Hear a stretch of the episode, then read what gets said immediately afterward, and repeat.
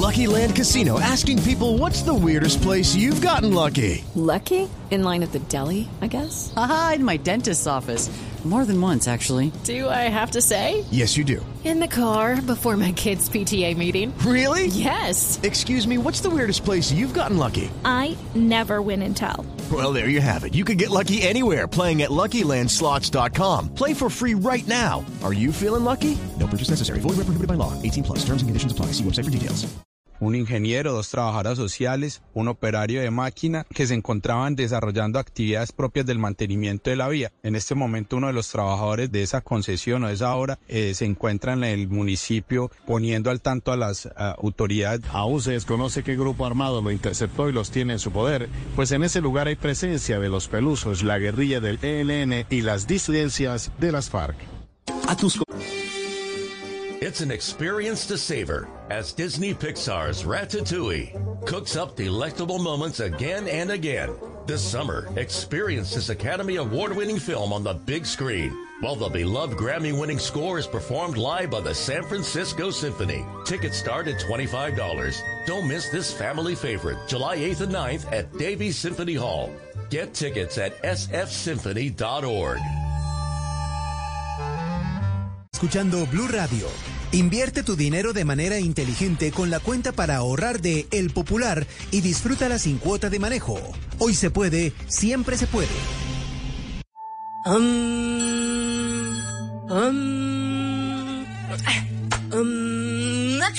Ella no es la mejor meditando, pero sí ganando buena rentabilidad invirtiendo su prima con el CDT ganador de El Popular. Gana ya abriendo tu CDT desde 300 mil pesos a partir de 90 días. Además, gana premios sin rifas ni sorteos por abrir o renovar tu CDT desde 20 millones de pesos a partir de 180 días. El que la tiene clara, gana. Conoce más en bancopopular.com.co. Hoy se puede, siempre se puede. Aplica términos y condiciones. Vigencia del 27 de marzo 31 de diciembre de 2023. Somos Grupo Aval, vigilado Superintendencia Financiera de Colombia.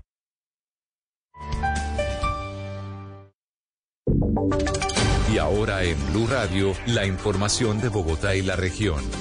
Noticia importante en Colombia, Ecopetrol inicia la reducción de la jornada laboral este 16 de julio y ya está trabajando con sus sindicatos en cómo va a acelerar este proceso. Marcela Peña. La próxima será la última semana en que los empleados de Ecopetrol eh, trabajen 48 horas, porque la petrolera va a ser una de las primeras en implementar la reducción gradual de la jornada laboral.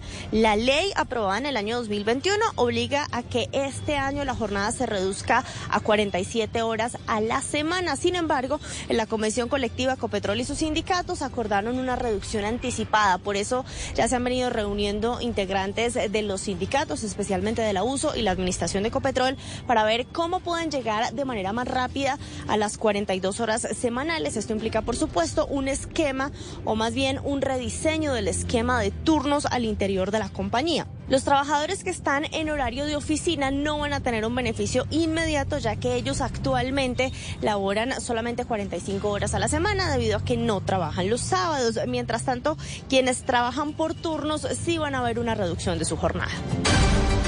Entre tanto, los alcaldes de Caicedonia, esto en el Valle del Cauca, y también el alcalde de Calarcá, en el departamento del Quindío, no descartan la ubicación de una barcaza en el río Barragán por la demora en la entrega de las obras del puente sobre este afluente. Nelson Murillo.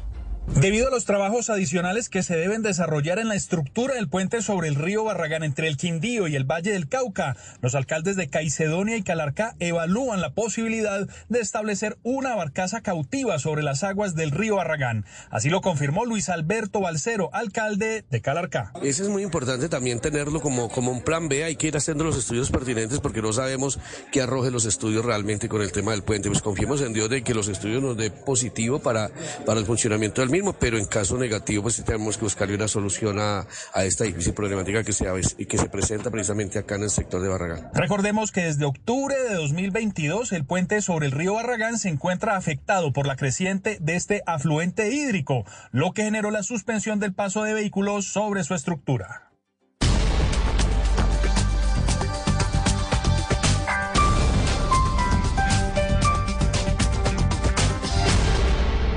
Las victorias y derrotas, la pasión y la afición en juego y los datos de lo último en deportes se lo presenta Mañanas Blue. 10.29 de la mañana en Deportes. A esta hora, Daniel Galán, el tenista colombiano, busca por primera vez llegar a cuarta ronda de un torneo de Grand Slam. En este caso, en el torneo de Wimbledon, derrotó 6-2 en el primer set a Mikael Imer. En el segundo cae por 1-0, pero buen comienzo para Daniel Galán. Y en Barranquilla, confirmado el divorcio entre Juan Fernando Quintero y Hernán Darío El Bolillo Gómez. El jugador pidió salir del Junior de Barranquilla. Así lo contó el dueño del club, Fuad Char. Escuchen. Bueno, nos anunció anoche, esta mañana, que no quiere seguir en el equipo. No da muchas explicaciones. Vamos en eso, vamos a seguir conversando con él durante el día, a ver qué realmente qué está pensando. Otra novela que empieza en el fútbol colombiano. Mientras tanto, en el Tour de Francia, Jasper Philipsen se quedó con la séptima etapa del Tour, tercera victoria en esta edición y superó en línea de meta a Cavendish, que se había quedado con 34 victorias, buscando la 35 para superar a Eddie Merckx. Todo en deportes. Estás escuchando Blue Radio. A diario, en cada rincón de Colombia, hay historias por descubrir, noticias que deben ser contadas. En Mañanas Blue, un recorrido por las regiones con la Federación Nacional de Departamentos. Y esta hora en Blue Radio es un buen momento para que hagamos como siempre una vuelta por las regiones, por lo que está pasando en las regiones, porque pasan noticias importantes, positivas que a veces pues no logramos acercarnos por toda la realidad nacional, pero esta vez vamos para Cundinamarca, porque pasa algo muy importante y es que la gobernación de Cundinamarca le apuesta a crear el hospital más grande que se ha hecho hasta ahora en inversión en salud en la región. Esto será en Fusagasugá, es una inversión de más de 260 mil millones de pesos y tenemos en línea al secretario de Salud que nos lo va a contar. Secretario, muy buenos días. Muy buenos días a usted y a todos los oyentes. Bueno, secretario, ¿cómo fue posible hacer esta, la inversión en salud en un hospital más importante de la historia del departamento? Lo más importante en el proyecto del nuevo hospital de Fusagasugá, que es una inversión propia del departamento de Cundinamarca. Es una inversión 100% de recursos departamental, producto del crédito y producto de recursos propios, gracias a que el gobierno departamental obviamente con el apoyo de la Asamblea que le permitió al señor gobernador utilizar estos recursos, hacer un proyecto del más moderno hospital de Cundinamarca, un hospital con una inversión cercana a los 260 mil millones de pesos. Secretario, ¿cuándo empiezan las obras y cuándo, cuándo terminan? En este, nosotros hacemos un convenio con la empresa social del Estado Hospital San Rafael de Fusagasugá, porque se trata de una reposición del hospital antiguo. El hospital Hospital San Rafael en este momento está terminando todo lo que tiene que ver con los documentos de los títulos y estos temas y la idea es que saque a convocatoria más o menos en un mes convocatoria pública abra la licitación para otorgar la construcción del nuevo hospital. Y no sé, secretario, si nos puede dar detalles del número de camas, las especialidades de salud más importantes que en las que se va a enfocar el hospital. Sí, señor. En este momento, Fusagasugá cuenta con, un, digamos, con uno de los mejores hospitales que tiene Cundinamarca, un hospital de entre mediana y alta complejidad. La pandemia de las cosas que dejó que no son tan negativas es que pudimos dotar muy bien a los hospitales del departamento en unidades de cuidado intensivo, en unidades eh, de cuidado neonatal, en unidades intermedias, pero sin embargo el crecimiento de estas poblaciones cercanas a Bogotá, que son recepción de mucha gente pensionados y jubilados, hace que estas poblaciones crezcan exponencialmente. Entonces el nuevo proyecto implica aumentar la capacidad del hospital en un 40% de camas y aumentar la complejidad del servicio. Vamos a tener unidades de cuidado intensivo de adultos, unidades de cuidado intensivo neonatal, unidades de cuidado intensivo pediátrico, unas unidades para alto riesgo materno perinatal y las camas hospitalarias van a ser más o menos sumadas todos los servicios de 208 camas. Un hospital que va a tener vocación universitaria. En este momento el único hospital universitario de Cundinamarca es el Hospital de la Samaritana, que queda en Bogotá. Este sería nuestro segundo hospital universitario del departamento. Y secretario, cuando termine el Hospital San Rafael, ¿cómo quedará eh, en total la infraestructura, la capacidad instalada de salud para el departamento? eh, nosotros tenemos no solo el proyecto del nuevo hospital de Fusagasugá, sino tenemos también un megaproyecto en Soacha. En Soacha se va a hacer el nuevo hospital que es también la reposición del Mario Gaitán Yanguas, también un hospital con una inversión alrededor de 160 mil millones de pesos. Y tenemos otro hospital de mediana complejidad en Chía, que el proyecto ya, ya también están dando un proyecto de cerca de 800, 82 mil millones. Ahí sí es parte de la nación, parte del municipio y parte del departamento. Bueno, secretario. Era el secretario de Salud de Cundinamarca, Luis Efraín Fernández. Seguimos conectados en Mañanas Blue. Desde este momento dirige Camila Zuluaga. Son las 10 de la mañana, 34 minutos. Y aquí seguimos conectados con ustedes en Mañanas Blue. Vamos hasta la una de la tarde. Acá estamos tratando de organizar la cámara para nuestros oyentes que se conectan con nosotros a través de nuestro canal de YouTube Blue Radio en vivo. Aquí esto se está moviendo un montón. Blue Radio en vivo. Ahí nos encuentran ustedes. ¿Por qué se ríe, Gonzalo? No se ría. ¿Por qué se está riendo hoy con su camiseta negra? Pues, riéndose de mí hoy viernes terminando semana. Porque usted se burla de nosotros cuando se nos va el internet, que si el el taladro. Entonces ya se da cuenta de lo difícil que es trabajar en casa, ¿no? Sobre todo transmitir en radio en casa. No, es que mire, espéreme, exactamente, ya, ya ahí estamos eh, organizando la cámara, pero lo veo con, eh, con burla, un poco como cuando uno se burlaba de los papás que no lograban eh, utilizar la tecnología, así lo veo. Bueno, señora, ya usted es madre, ¿no? Entonces el tema de la tecnología ya empieza a pasar factura. Eh, pero lo difícil es, eh, Camila, de alguna otra forma, es trabajar desde casa eh, cuando hablamos de tecnología, ¿no? No solo es el audio, es el video, es cómo nos vemos, el fondo que tenemos, etcétera, etcétera.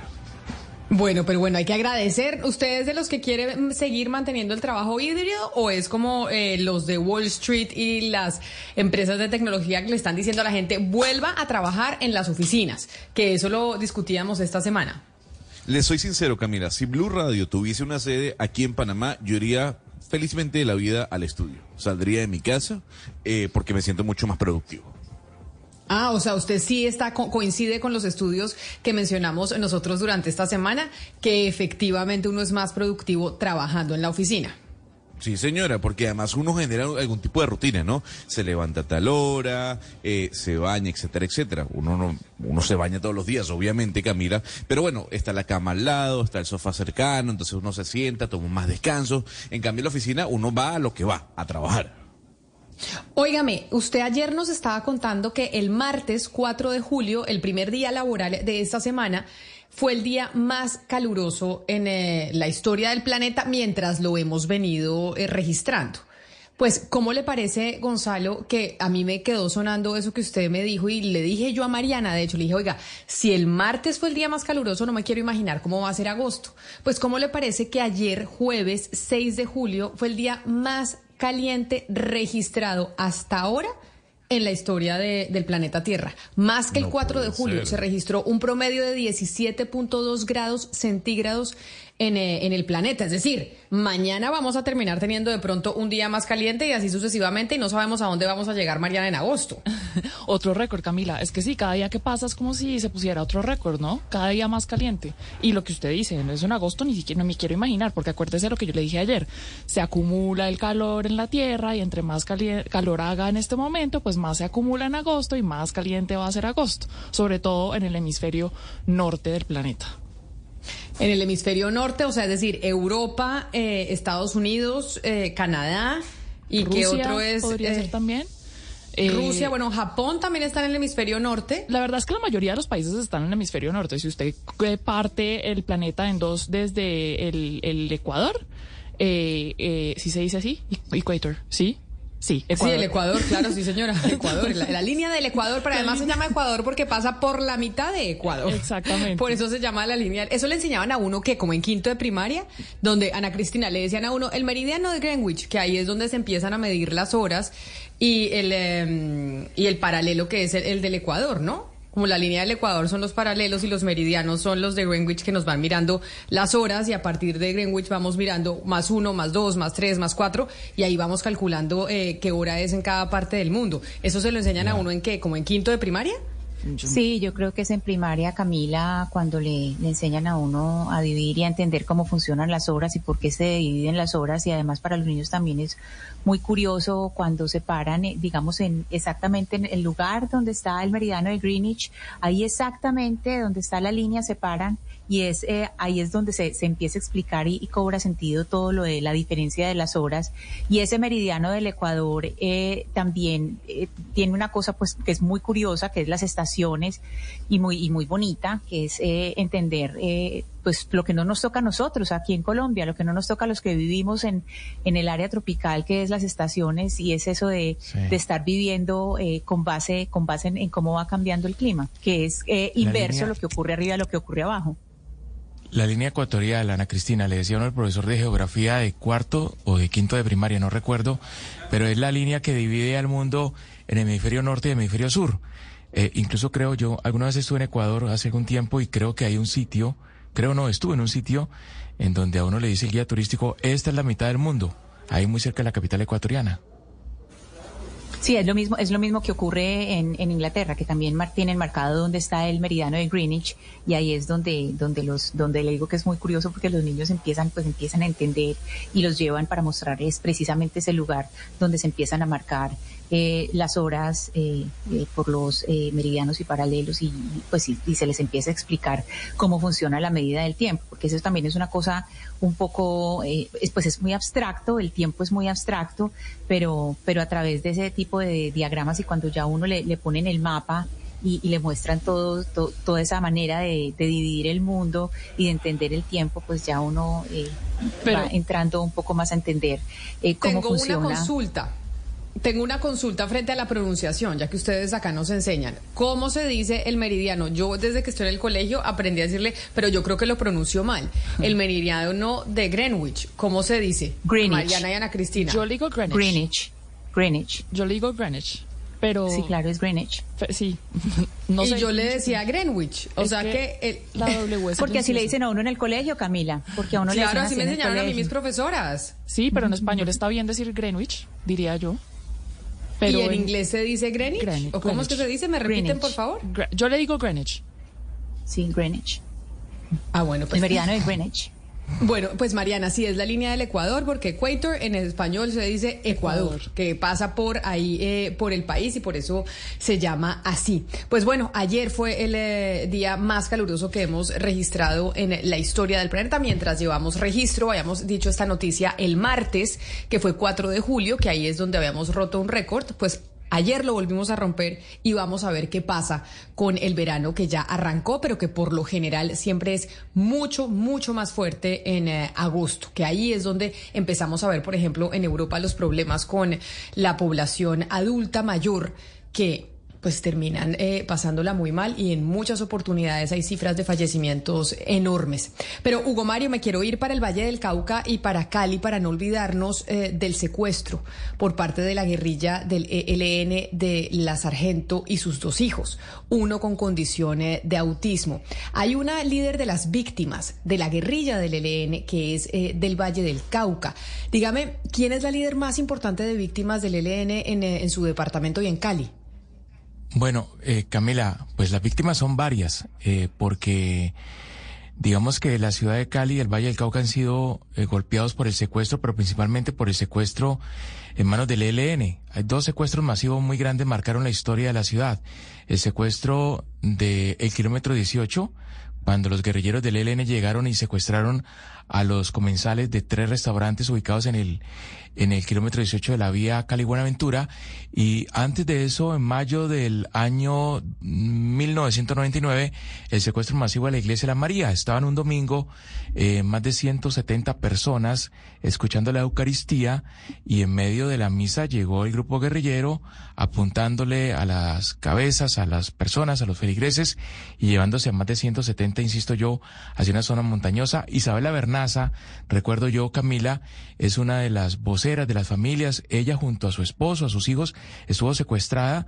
Eh, finalmente todos regresaron a la libertad, pero desde ese momento ella emprendió, digamos, una lucha por, por los derechos de las personas secuestradas y ha sido además líder de algunas fundaciones sociales que trabajan con personas desmovilizadas, que participaron incluso en acciones como esa en grupos guerrilleros. Así que Isabela Bernaza es quien, a quien yo recuerdo además con, con profunda admiración, Camila. Precisamente por eso que usted acaba de mencionar, Hugo Mario, es que la tenemos a esta hora en la línea. Señora Bernaza, bienvenida. Mil gracias por acompañarnos hoy terminando semana aquí en Mañanas Blue. Eh, buenos días, eh, gracias a ustedes por, por llamarme y por tener en cuenta la voz de las víctimas que tampoco ha sido muy poco escuchada en estos en estos días, la verdad.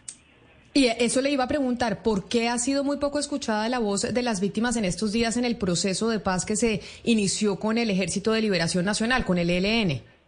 Pues mira, yo precisamente me puse en la tarea de revisar el texto de la del acuerdo, de la agenda de, que eh, definieron cuando empezaron estas conversaciones. Y el punto de las víctimas, pues en mi concepto es muy ambiguo, es el punto número cuatro y es un punto donde pues se habla de las víctimas como algo instrumental y esto que te estoy diciendo son palabras que le escuché a José Félix Laforí. No somos el punto central del acuerdo y pues consideran que lo que se puede hacer es como eh, dice textualmente asunción de responsabilidades que emane de la verdad de todos y todas. Y aquí cito un poquito lo que ha dicho Pablo Beltrán cuando él dice que en Colombia lo que hay son 52 millones de víctimas. Entonces, realmente las víctimas del ELN vamos a pasar de agache. Nunca nos van a preguntar qué nos pasó, ni nos van a decir qué fue lo que hizo el ELN con nosotros. Eso no está planteado en la agenda. Y lo que se está moviendo responde precisamente a eso. Señora Bernaza, usted fue también secuestrada con sus dos hijos. Esa, digamos, eh, y su esposo. Fue la experiencia que a usted eh, le tocó vivir con el ELN. En este momento estamos en el país conmovidos precisamente porque se secuestró a una mujer, a una sargento, pero se le secuestró con sus dos niños también, igual que usted. Y uno en, eh, en condiciones de autismo. ¿Por qué usted que tuvo la experiencia directamente y hemos tratado de entender, hay gente que me dice, Camila, no hay que entender nada, simplemente eso es un acto atroz.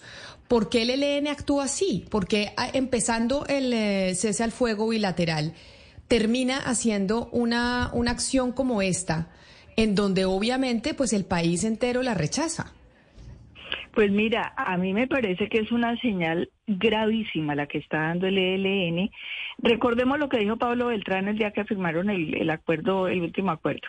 Él dijo, eh, el tema del secuestro, pues si necesitamos hacerlo, lo haremos. Y hay una, hay un limbo en cuanto si el secuestro o no eh, hace parte del derecho eh, internacional humanitario. Entonces yo creo que la señal que está dando el ELN es decir, nosotros vamos a seguir secuestrando. Y secuestraron, es decir, buscaron qué horror, buscaron el caso más dramático y más doloroso de una mujer con sus dos hijos, dos hijos menores y encima un niño autista. Es como decir, miren, es que nosotros podemos hacer esto. Yo creo que como sociedad tenemos que pararnos en la raya y no podemos aceptar que el tema de las víctimas se siga presentando por parte del ELN como si no pasara nada. Y yo sí quisiera, Camila, ya que me das esta oportunidad, que revisemos en el acuerdo, en la agenda que, que acordaron, cómo van a abordar el tema de las víctimas. Realmente no le dan importancia y están generando víctimas monstruosas. El caso de esta señora me parece lo más dramático del mundo. Vivir a, unos niños que regresan de un secuestro y ver cómo sus vidas y la de sus familias queda muy marcada y muy dañada es algo que no podemos desconocer. Isabela, usted fue secuestrada hace 24 años por el ELN. Yo decía ahora que cuando estaban eh, ustedes, su familia, ustedes, sus vecinos, todos en una, en una iglesia del sur de Cali. Eh, en estas dos décadas largas los gobiernos han intentado hacer acuerdos de paz con esa guerrilla. Ahora el presidente Petro, digamos, les ha abierto nuevamente el espacio. ¿Usted en esta oportunidad cree que, que el ELN lo, lo va a hacer? ¿Cree usted en la voluntad de paz del ELN? Mm, pues yo personalmente pues tengo tengo como una un, un dilema. Me parece que en la medida en que haya un cese al fuego, pues las poblaciones rurales que son las que son víctimas de esos enfrentamientos armados, pues van a tener un, un descanso. pero yo no creo en este proceso de paz. Me parece que en el, eh, la implementación la veo supremamente difícil. No sé cómo van a implementar esa participación en la sociedad, donde han armado un comité donde va a haber 80 organizaciones que van a definir cómo va a operar.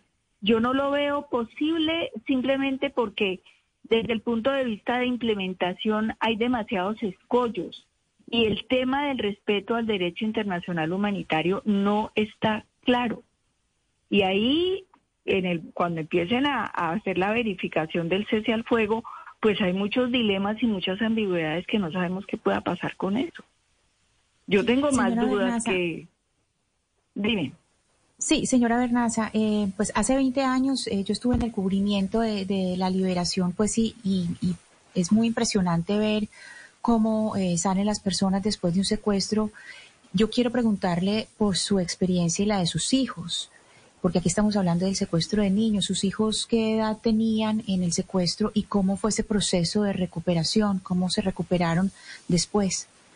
Pues mira, yo tengo tres hijos la mayor de, de, mis hijos es una mujer y ella no estuvo secuestrada. Y yo te quiero decir que quien más sufrió eh, el, el, el dolor de esta experiencia fue ella, la que se quedó sola en Cali, porque vivió la ausencia de sus padres y de sus hermanos.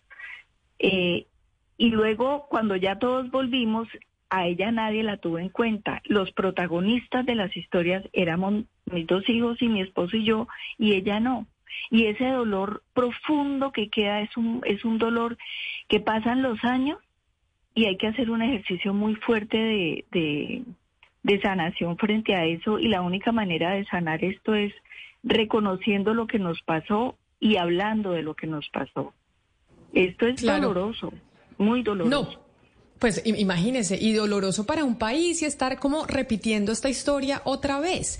Eso que a usted a ustedes les sucedió otra vez siendo testigos de que esto está pasando en Colombia con una guerrilla supremamente fortalecida como se ha fortalecido el ELN en las últimas dos décadas.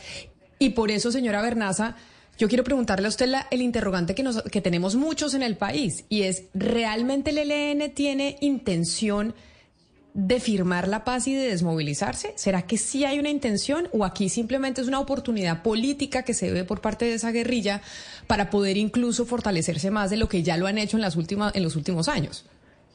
Yo me voy por tu última afirmación. Yo creo que ellos están aprovechando esta coyuntura política para fortalecerse y para convertirse en la voz de los colombianos, como dijo Antonio García el día que firmaron el último documento ellos están valorizándose políticamente, pero yo no les veo la menor intención de modificar su modo superandi ni de reconocer el daño que le han hecho al país, para nada.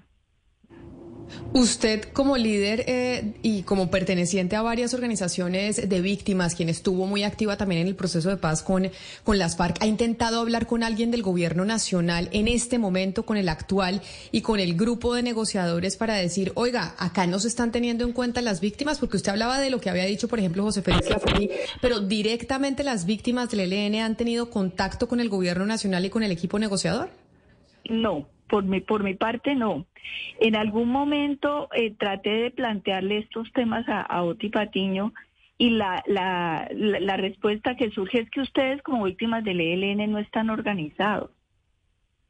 Pero ¿cómo nos vamos a organizar si somos un, somos más de nueve mil víctimas que además Muchas de las víctimas, lo sé porque, porque me lo han dicho, que, que regresaron, que lograron, por ejemplo, los del kilómetro 18, lograron ser liberados por presión del ejército y a ellos los siguieron extorsionando y muchos de ellos tuvieron que salir del país.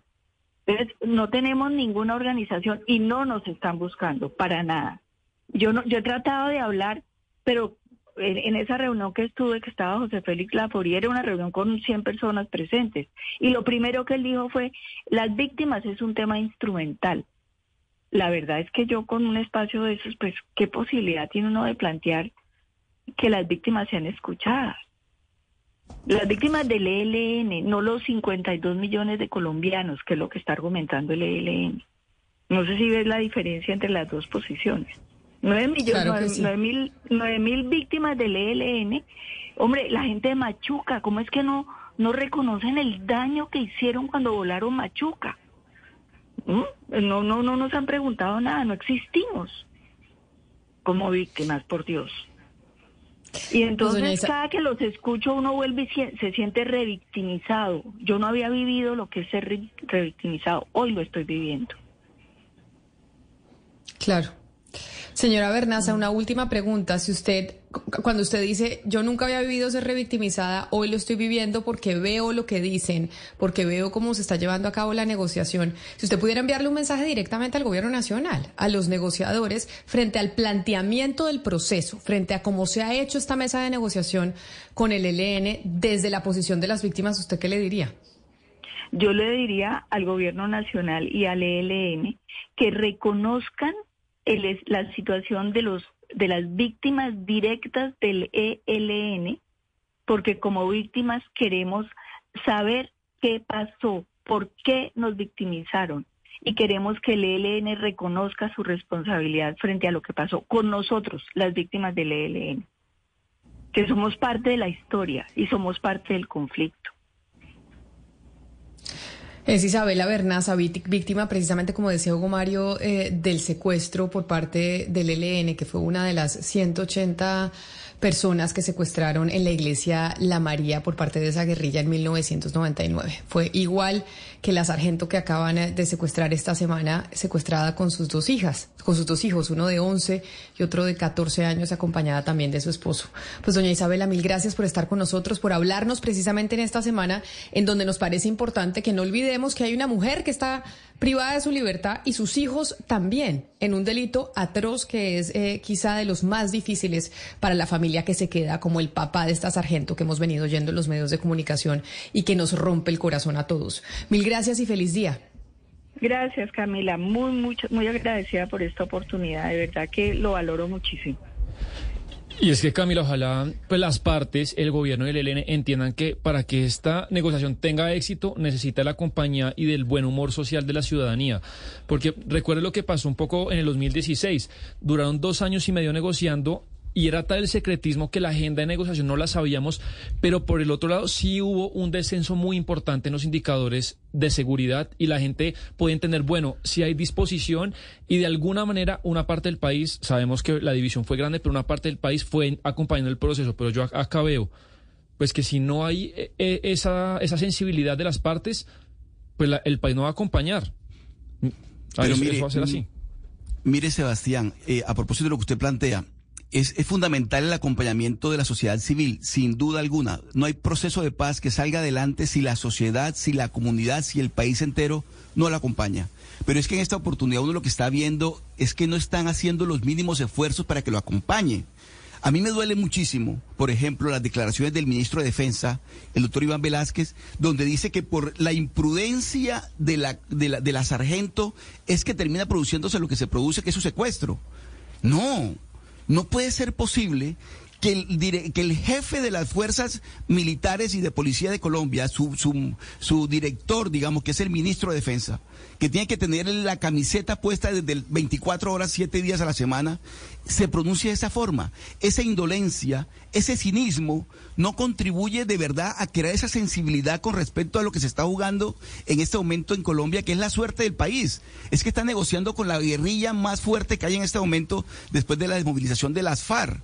Entonces, que el ministro de Defensa de, semejantes declaraciones tan cínicas, tan indolentes, en semejante dolor que acompaña no solamente a la familia de la sargento Karina, sino a todo el país que está sufriendo ese secuestro por las circunstancias en que se dieron. Entonces, de tal manera que yo sí creo que es bien que la sociedad se conmueva, la sociedad acompañe la, negociación, pero también las partes, y en este caso el gobierno, debe mostrar cierta sensibilidad con, con los uniformados de Colombia. Es que esta sargento salió a la Arauca porque le dieron una orden. En una organización piramidal hay unos superiores que ordenan, ordenan. Usted tiene la orden de ir hasta allá. No le dicen cómo tiene que llegar, no le dan las herramientas herramientas, no le dan la seguridad, no le dan las garantías. Entonces no fue una imprudencia de la sargento. Ella estaba cumpliendo una orden, un mandato de un superior que le dijo tiene que estar allá. Y por cumplir con esa orden terminó secuestrada, como para que el ministro de Defensa venga a decir ahora que fue la imprudencia de ella la que llevó a, la situación que está viviendo en este momento. No puede ser, no puede ser que eso ocurra. La señora Isabela Bernaza eh, estaba, trajo a colación eh, otro atentado que fue en 1998, que fue en Machuca. Porque es importante hoy hablar otra vez? Ella, ella lo comentó pues por, por las víctimas, por el, eh, digamos, ella está diciendo a las víctimas no nos han tenido en cuenta. Precisamente Machuca queda en el municipio de Segovia, Antioquia. Eh, entonces, el, eh, si todos recordamos, los que, los que no habían nacido, los que nos están escuchando y no habían nacido, eh, ellos le pusieron al, al oleoducto Coveñas Cusiana, le pusieron una carga explosiva y por todo el río Pocuné se vino todo ese, se vino todo ese petróleo y el fuego eh, mató a las personas. Hubo 84 muertos y 30 heridos. Es de las masacres más espantosas. Es decir, la sola imagen es un horror. ¿Por qué es importante traer eso a colación ahora? Segovia en este momento Aquí mientras estamos hablando hay un desplazamiento masivo de personas, 154 personas se han tenido que ir porque hay una confluencia de distintos bandos, están Clan del Golfo, está ELN, están disidencias y se tuvieron que se tuvieron tuvieron que dejar sus hogares. Antonio García, habló en nombre del ELN y dijo que los que estaban actuando ahí era el clan del Golfo, dijo que el clan del Golfo son eh, eh, paramilitares y que estaban actuando eh, con el gobierno. Es decir, el ELN en este momento se está lavando las manos con lo que está pasando en Segovia y estamos hablando de un atentado que ocurrió en 1998, o sea, hace 25 años y todavía están en Segovia y sigue, en este momento se siguen lavando las manos en vez de hacer una aceptación y por lo menos tener un acto eh, de contrición, un reconocimiento frente a las víctimas, lo que siguen es revictimizando. pero, además... Sí, Hugo Mario. No, Sebastián, pero además de, lo de Segovia que recuerdan a Cristina, de lo que nos recordaba Isabela Bernaza, ha sucedido en Cali, pues el ELN ha sido protagonista de, de, hechos eh, y acciones terroristas a lo largo de su historia. Recordemos también el secuestro en 1999 de un avión que cubría la ruta Bucaramanga-Bogotá, un avión de Avianca, un Fokker, con 46 personas a bordo, 35 pasajeros y 5 tripulantes. Eh, y uno realmente al escuchar a Isabela Bernaza, Camila, pues encuentra que ella tiene toda la razón, que son las víctimas las protagonistas de cualquier conflicto, las personas más importantes en cualquier conflicto y deberían ser en cualquier proceso de paz, son las víctimas, porque para eso se hace un proceso de paz, para que haya verdad, justicia, reparación y no repetición. Creo que eso es lo que se intentó hacer con las FARC eh, por parte del gobierno Santos, pero uno no escucha que las víctimas las tengan en cuenta ahora en esta negociación con el Ejército de Liberación Nacional. Pero, y pensando que puede haber un buen clima más adelante eh, que muestre en disposición, yo a este proceso sí le veo una barrera muy grande de saltar y que la sociedad civil y, y, los partidos políticos lo traguen. Recordemos que en marzo de este año, en la segunda ronda de negociaciones en México, se dio Camila a conocer un poco la agenda de negociación que se van a sentar a discutir el ELN y el gobierno. Y el punto 2.2 dice así, les abro comillas, es muy corto, dice, examinar desde una perspectiva democrática el modelo económico, el régimen político y las doctrinas que impiden la unidad y la reconciliación nacional. Eso se tiene que pegar, Camila, con lo que dijo Gustavo Petro cuando criticó el proceso con las FARC, más o menos diciendo que era un proceso eh, burgués de las élites que no se tocó lo que verdaderamente se tiene que tocar, que es el modelo económico. Y cuando vemos un ELN que históricamente no quiere dejar invertir petróleo acá, que no quiere multinacionales acá, y el gobierno abre la puerta para discutir el modelo económico, yo no sé qué Congreso y qué ciudadanía va a aceptar pues eh, ese caballo de Troya. Y si no es con este gobierno, uno tampoco sabe con qué gobierno entonces de verdad el ELN va a tener intención eh, de negociar. Ese es el gran interrogante. Este gobierno es el que sería, es el más abierto a poder eh, implantar una negociación que pueda ser favorable con el ELN. Y si el ELN de verdad no hace las cosas para que esa negociación pueda llegar a un fin en donde la ciudadanía esté de acuerdo y acepte también esa negociación, pues creo que es una guerrilla que va a ser bien difícil que se pueda desmovilizar a través de un proceso de paz. Esto sí una opinión muy personal. Eh, pues nunca, porque un gobierno más eh, amigable, con ese grupo armado que el de Gustavo Petro, bien difícil de encontrar. Nosotros nos vamos a hacer una pausa y ya regresamos para hablar de una noticia importante que nos eh, puede afectar a los usuarios de las plataformas digitales como Netflix, por ejemplo, después de que pues, se conociera ya el, el borrador de decreto por parte del Ministerio de Hacienda con el cual se busca que las plataformas digitales empiecen a pagar impuestos en Colombia. Esto va a ser a partir del 2024, es decir, del otro año, y que paguen un 3% del total de sus ingresos brutos. Esto en plataformas como Netflix, por poner un ejemplo. Si esas plataformas tienen que pagar impuestos, como muchos están de acuerdo que deben hacerlo, ¿eso le va a subir la tarifa al usuario? ¿Es el gran interrogante? Muy probablemente sí, porque los impuestos por lo general se dividen entre empresa y usuario. Muchas veces paga más el usuario que la empresa, otras veces paga más la empresa que el usuario, pero al final el precio finalmente pues termina subiéndole a los consumidores de ese tipo de contenido, por ejemplo, si nos referimos a esa plataforma. Hacemos una pausa y volvemos para hablar de ese tema en particular.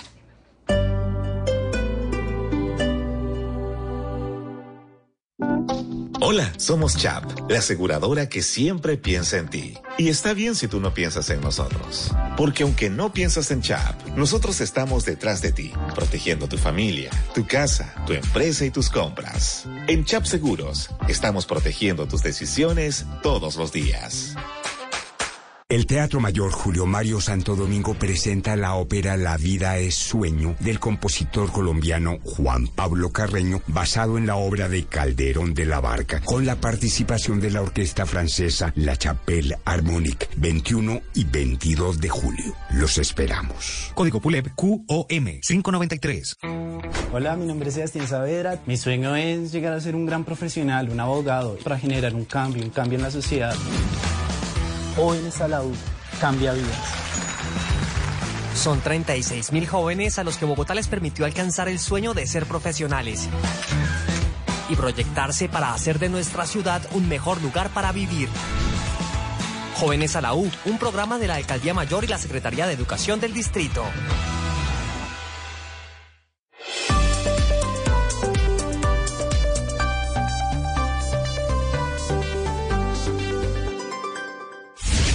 Colombia está al aire.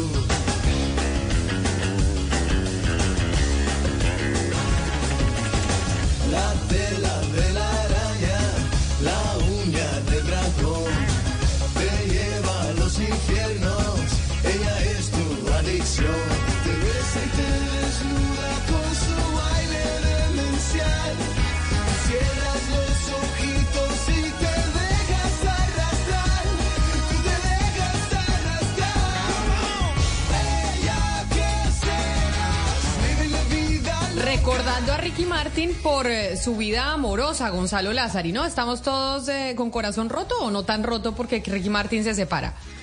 No, yo creo que hay mucha gente que está triste por la separación de Ricky Martin, por lo que puede ser eh, su afectación en cuanto a los sentimientos se refiere, Camila. Y es que, bueno, ya se conoció, ¿no? Ricky Martin y el pintor sueco Joan Joseph revelaron que se van a divorciar. Lo hicieron a través de un anuncio en la revista People, seis años de matrimonio, Camila, dos hijos. Pero aquí viene la parte interesante, ¿no? Que es la platica que le va a tocar al pintor. Mire, el acuerdo prenupcial tras este divorcio que han anunciado eh, tanto Ricky Martin como el pintor Joseph, eh, básicamente dice lo siguiente, en caso de una separación por la vía legal, como está haciendo en este momento, y de manera tranquila, según la información que registra People, pues el ex esposo de Ricky Martin podría quedarse con todas las obras de arte que la pareja tiene. Obras de arte, Camila, que están valoradas en más de 5 millones de dólares. Incluso el pintor sueco le puede pedir una pensión por el tiempo que vivió junto a Ricky Martin. O sea, durante seis años Ricky Martin podría pagarle una pensión a su ex marido. En el caso, Camila, de que el señor Youssef demande a Ricky Martin por algún tipo de daño moral cosa que, repito, hasta el momento no ha ocurrido porque el anuncio es que se divorcian de manera tranquila, en buenos términos, pues Ricky Martin tendría que darle la mitad de su fortuna, o sea, Camila, 30 millones de dólares. pero venga, Gonzalo, pues sí, muy importante lo de la fortuna, las obras de arte y demás, pero creo que más importante que eso es la custodia de los hijos, ¿no? Ellos tienen hijos que adoptaron en común, creo, y, qué va a pasar con la custodia de ellos, quién se, quién se queda o cómo van a ser. Fíjese que eso no lo tengo en el acuerdo prenupcial, ¿no? Yo a mí me interesa únicamente el tema de la platica, los hijos después, la plata primero, ¿no?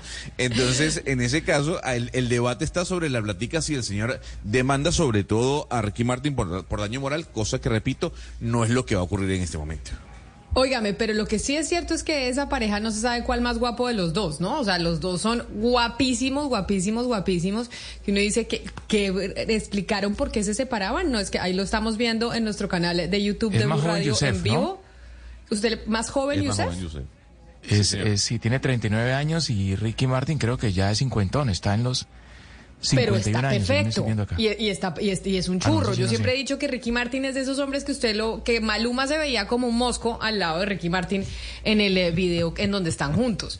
Eh, Ricky Martin es espectacular, el esposo también o el ex esposo, pues. ¿O a usted quién le parece más guapo, Ana Cristina, Ricky o el esposo o el ex? No, Camila, es que Ricky Martin eso es otra liga, pues. Sí, o sea, qué estrés para ese señor, qué estrés uno estar casado con ese, con ese semejante eh, cosa tan divina. O sea, es que es perfecto y es perfecto, exacto, es perfecto.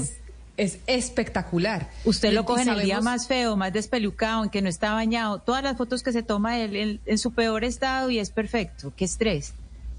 pero sabemos por qué se separan, Gonzalo. es decir, ellos lo anunciaron en la revista People, pero es infidelidad, no se, entendieron más. ¿Qué pasó? Olvídese, Camila, que en eso, usted sabe que en esos comunicados oficiales, eh, cuando hay eh, divorcios, no se sabe por qué, ¿no? Lo que dicen es, terminamos en buenos términos, eh, valga la redundancia. lo cierto del caso es que seguramente más adelante o en los próximos días podremos conocer cuál fue el motivo. Las revistas españolas, Gonzalo. Hasta el momento. Las revistas españolas que lo que no. Claro, lo que no se consiguen se lo inventan. O TMZ.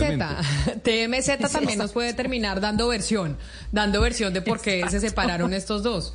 Porque ellos vivían en Los Ángeles, ¿cierto? Sí, señora, vivía en Los Ángeles. Eh, yo le voy a decir algo, yo a TMZ le creo. Así que si TMZ dice que hay alguna ruptura por el tema, por un tema de infidelidad, de cansancio de uno o del otro, créame que yo le voy a creer a esa fuente.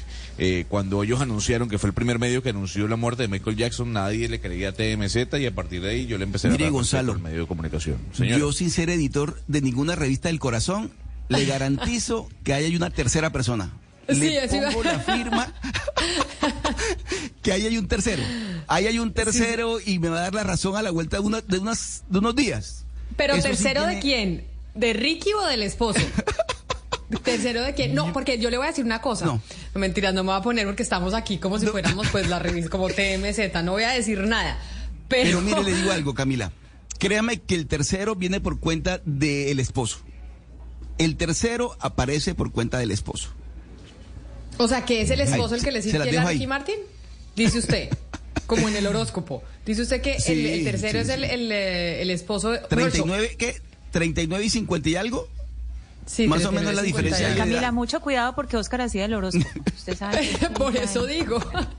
Por eso digo que él dice que hay un de verificación, un factor de verificación que es indudable de Oscar y que le da toda la credibilidad. O sea, después de que Oscar hizo el, horóscopo, eso ya pues tiene todo el factor. Oigan, pero hay un tercero, ¿será? Bueno, Sebastián Nora, vamos a entregar boletas de la feria Bazar porque este fin de semana sigue la Feria Bazar en Bogotá para nuestros oyentes, quienes se conectan con nosotros a través de nuestro canal de YouTube de Blue Radio en vivo. Llena esa feria, ¿no, Sebastián? Es una cosa impresionante el éxito de la Feria Bazar. Eso es en el Parque del Country en Bogotá entre las 127 y las 134. Sí, ahí queda el Parque El Conti, a la altura más o menos de la carrera 11, Cana 13. Es un parque muy lindo y esta es la cuarta edición de la Feria Camila, más de 400 emprendimientos.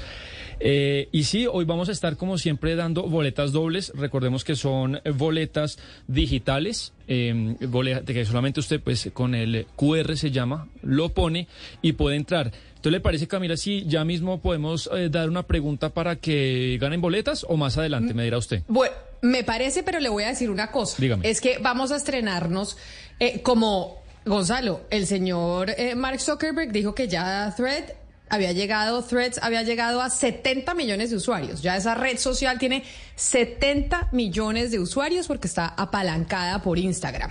Entonces, estos han batido todos los récords. Ya estamos mirando a ver cómo nos vamos eh, para Thread. Dijo el señor Elon Musk que iba a demandar a Mark Zuckerberg porque era un copietas, porque hizo la red social exactamente igual y se llevó gente clave que había trabajado en Twitter para crear esa red social. Y bueno, ahí se viene un mejor dicho, lío de titanes. Pero como Threads se está volviendo una red tan popular, o por lo menos ya vemos los 70 millones de usuarios, vamos a ver eso cómo se desenlaza. Sebastián, vamos a entregar las boletas por Threads. Bueno. Así que la pregunta que usted haga a los oyentes de Mañanas Blue eh, nos la van a responder a arroba Zuluaga Camila en threads. Yo ya puse el post, es el primer, casi me saco un ojo. Gonzalo, yo decía, Gonzalo me vieras, estaría muriendo la risa. ¿Sabe qué ¿Ya usted se descargó threads? No, pero es que es momento, Sebastián, por favor, dígame cuál es el, qué usuario, qué número de usuario es usted, Camila. Yo, igual que, mm, que Mark Zuckerberg, copietas. Me llevé el mismo nombre de Twitter, me lo llevé para. No, pero para sale un número. Usted tiene un este, número. Cuando usted va a Instagram, usted le va a dar un número. Mi número es 7 millones. No, 7 millones. Llegué primero que usted. Espere, un momento. Espéreme un momento. Es que no me sa es que no no usted no, abra su cuenta de Instagram. Abra su cuenta de Instagram. Yo soy, pues yo les voy a decir, yo les quiero decir algo que yo creo que yo les gane. ¿Usted qué número es? Dígame, 7 millones 7 millones 45 mil. ¿Usted, Sebastián? 4 millones 748. Ah, no, pues es que el tuitero mayor nos tenía que ganar. Yo soy 5 millones 299 mil 702. Ah, sí, es la fila detrás mío. Ah, bueno, pero ahí mismo. O sea, usted, usted dijo que no iba a bajar la aplicación porque le robaban todos los datos, pero fue una de las yo primeras, soy, ¿no? Yo soy 2 millones, 2 millones no, 900. No, pero mire la otra. Ana Cristina, no, puede ser usted más o menos fue la primera que la 29, 29 millones, 29 millones ah. 584 mil 98. 29 millones 584 mil 98. Somos un número, como cuando estudiábamos en la universidad, en la universidad Ana Cristina, en la que yo estudié, uno era un número. Yo era 2004-12395.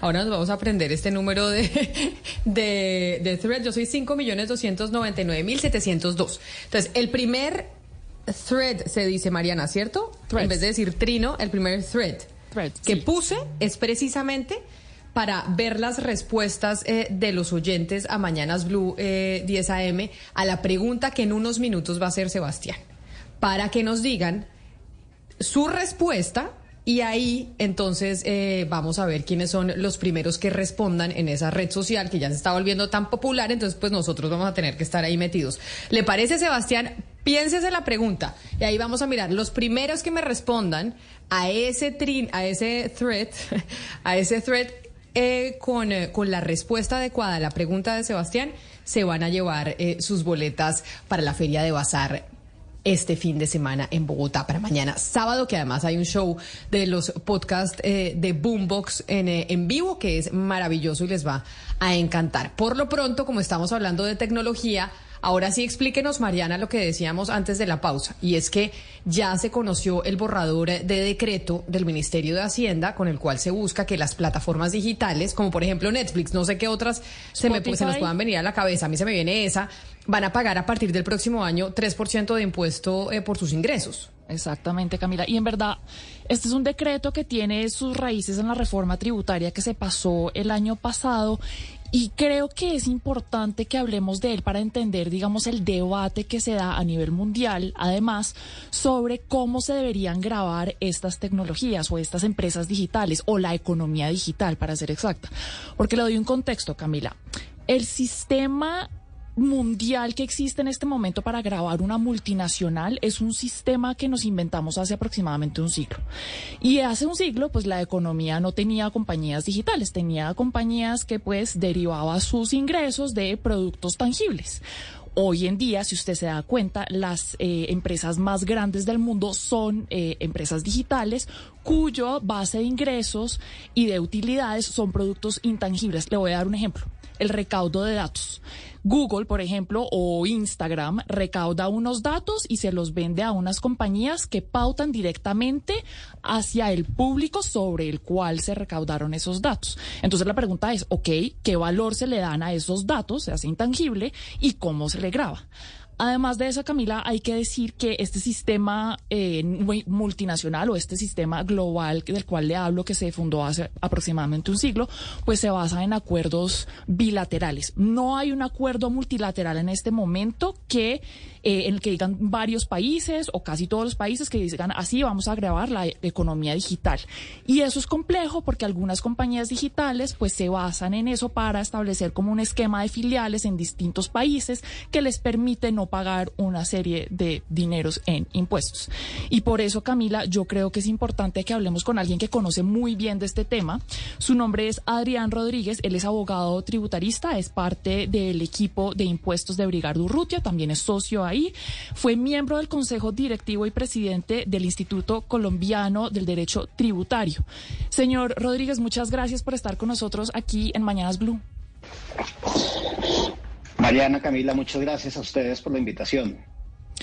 Señor Rodríguez, ¿por qué no nos explica un poco por qué Colombia decide hacer eh, este decreto y si se está un poco adelantando a un tratado multilateral que tengo entendido se puede firmar eh, a través de la OCDE a finales del próximo año, si no estoy mal?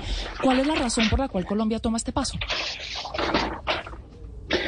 A ver, María Camila, como, perdón, Mariana, eh, como bien lo dijo usted a la presentación e introducción del tema, eh, los sistemas tributarios del mundo, no solo el colombiano, sino todos los sistemas tributarios del mundo, se desarrollaron hace muchísimas décadas y se, desarrollaron sobre la base de una economía fundada en bienes, servicios y después un desarrollo que comenzó con el tema de comercio electrónico. Hoy en día la economía mundial está altamente digitalizada y los principales negocios del mundo y más valiosos son productos digitales y esa es una economía que desafía todos los paradigmas de esos sistemas tributarios que se fundaron primitivamente en bienes y servicios. Entonces, pues hay una economía que no respeta las fronteras físicas de los países eh, o no las tiene que observar, no se ve limitada por las fronteras físicas de los países y en un afán de recaudo los países, ante la espera de una decisión multilateral, pues han adoptado, optan algunos de ellos por adoptar decisiones o regímenes unilaterales para tratar de captar ingreso de esa economía que pues está causando un impacto y aprovecha el mercado colombiano. Entonces el gobierno colombiano básicamente dice, oiga, eh, hay un poco de usuarios en el mercado colombiano que le están generando ingresos, un poco de negocios internacionales que bajo los, bajo los paradigmas tradicionales o mecanismos tradicionales no están pagando impuestos en Colombia. ¿Yo qué voy a hacer para, pagar, para que se pague impuestos en Colombia? Esta no es una pregunta de ayer y no es una pregunta de la reforma tributaria que se adoptó en diciembre del año pasado. Desde ya hace varias décadas se viene discutiendo el tema, es más, desde el 2015 en el marco de la OSD se comenzó a discutir el tema muy formalmente bajo la iniciativa BEPS, que es Base Erosion Profit Shifting, la erosión de la base grabable y desplazamiento de utilidades de negocios internacionales. ¿Qué políticas vamos a adoptar para evitar eso? Y la primera de ellas tenía que ver con la economía digital. Desde el 2015. Pero mire, yo le hago, mire, yo, mire, yo lo interrumpo. Discúlpeme, y yo no sé si se puede hacer la comparación, pero ¿qué ganamos nosotros en Colombia, por ejemplo, siendo uno de los primeros en ponerle estos eh, tributos a estas plataformas digitales si otros países no lo hacen. Si nosotros somos como los pioneros en hacerlo, ¿en qué nos beneficiamos? Yo no sé si se pueda comparar un poquito como cuando hablábamos del tema de la legalización de las drogas. Nosotros, pues, legalizamos las drogas nosotros en Colombia y si no lo hace el resto del mundo, pues, ¿qué? Terminamos mm. siendo como un paria dentro del planeta. Sí es bueno que nosotros empecemos siendo pioneros de empezar a ponerle impuestos a estas plataformas digitales mientras otros países no lo hagan. Hay, hay 31 países de los países en el mundo que han adoptado medidas unilaterales, como Colombia. Colombia se suma ahora a ese grupo de 31 países que lo han hecho. hay distintas medidas de todos los colores y sabores. Colombia sigue más o menos unos estándares ah, de esas medidas unilaterales, pero yo estoy de acuerdo. Yo creo que Colombia cuando le jugó a volverse miembro de la OSD, pues ha debido seguir trabajando en ese grupo de trabajo que está adoptando una medida multilateral que conocemos como el Pilar 1, que es a la que se refiere Mariana, y que tiene que ver con cómo se va a distribuir el ingreso mundial y la tributación mundial de esas multinacionales que se dedican a estos negocios de economía digital. Colombia es consciente de que lo que está haciendo lo puede volver un paria y por eso es que esta medida que se adoptó en eh, diciembre del año pasado solo va a entrar a regir en enero del 2024.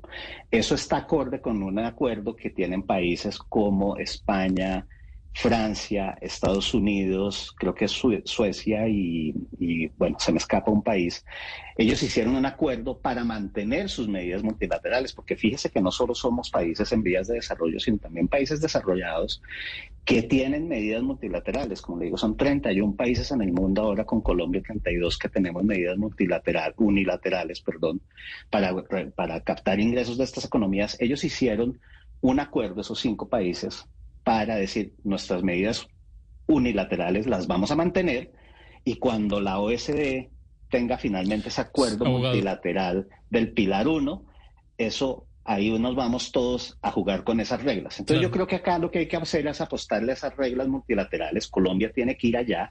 Colombia se hizo miembro de la OSD, tiene que respetar esos acuerdos y tiene que jugar al Pilar 1 pronto, más pronto que que nunca. Y mientras tenemos esto abogado, yo he conversado con personas que han estado trabajando en este borrador de que y me, cuentan, quiero que me corrija, que, por ejemplo, yo soy Netflix y tendría dos opciones apenas esto entre en vigencia. Una es lo que contaba Camila, de pagar el 3%, 3, sobre los ingresos brutos. Y la otra es, pues, pagar limpio el 35% de renta como paga cualquier otra empresa. ¿Eso es verdad? ¿Tendría esas dos opciones si yo fuera esa empresa? No, no, no. A ver, a ver, las dos opciones son distintas. Uno, yo tengo que jugar a que me hagan una retención del 10% sobre los pagos como Netflix, como, como empresa, como Netflix. Tengo una opción, no hacer nada y que me hagan vía las tarjetas, los pagos en tarjetas de crédito, una retención del 10% sobre todos los pagos que me hagan. O dos, venir a declarar eh, sobre los ingresos brutos que tenga a una tarifa del 3%. Mi impuesto. no es sobre ganancias.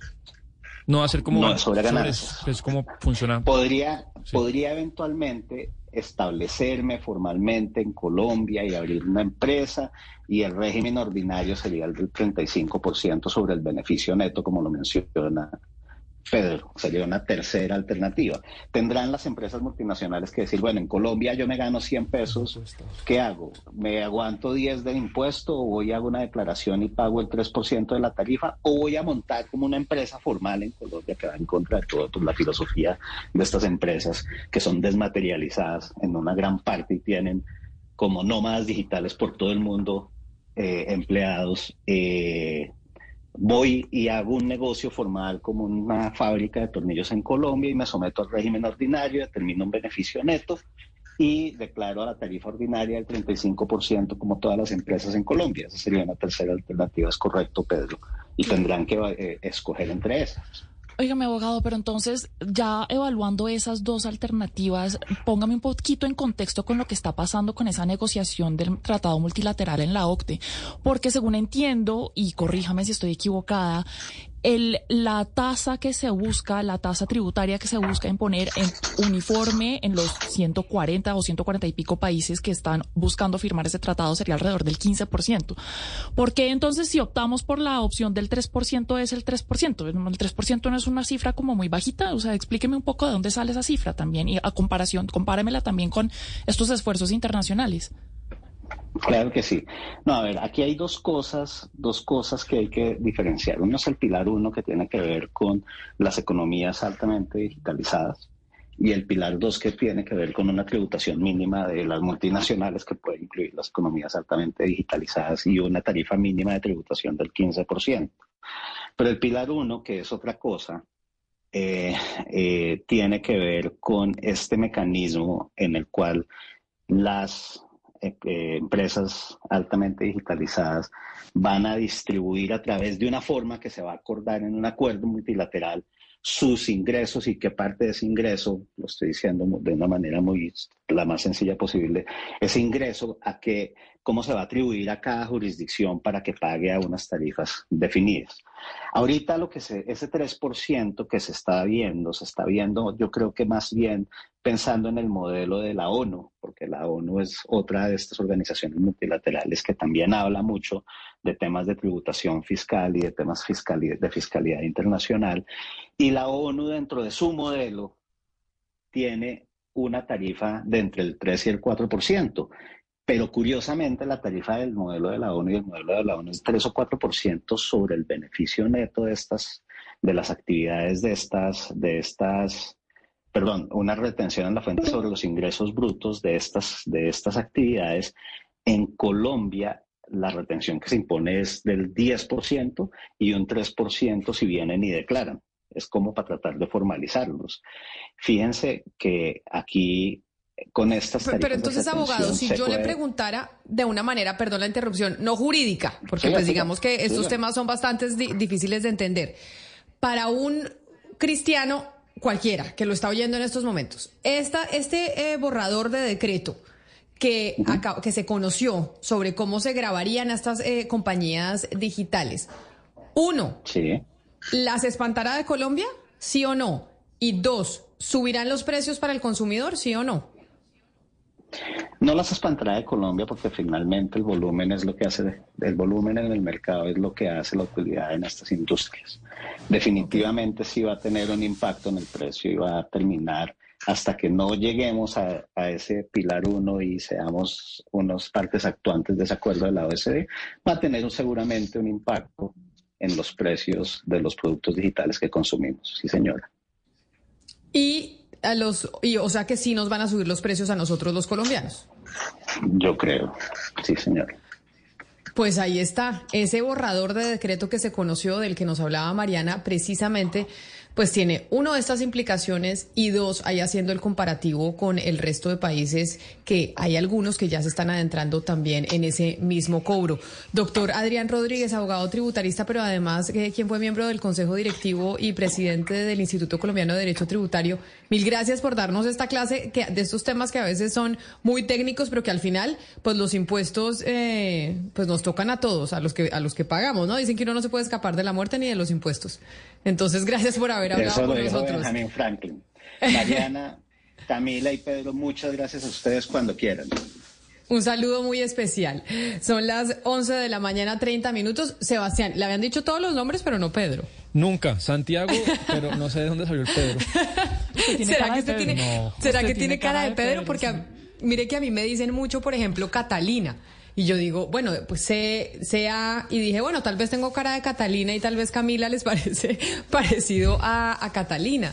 Y por ejemplo, tengo amigos que les dicen Carlos constantemente y no se llaman Carlos. Y dicen, ¿será que mi nombre se parece eh, a ese? Por ejemplo, usted Ana Cristina, ¿le dicen siempre algún nombre en particular que se confundan con el suyo? Ana María, yo creo. Camila, ah, Camila, Usted es víctima de lo mismo que soy yo. Yo creo que eh, un gran porcentaje de las mujeres somos víctimas del María. O sea, el María Cristina me lo empacan cada que pueden. Y a usted el María Camila no la bajan de ahí. Ah, no, acá en todas las semanas a Camila María Camila. Todas las semanas. Pero además hay, por lo menos un María Camila todas las semanas. Y Camila Pero además yo le digo una no cosa. Es María Camila que es lo que yo le he dicho que mi mamá se inspiró mucho cuando me puso el nombre, a mí me puso Camila Inés.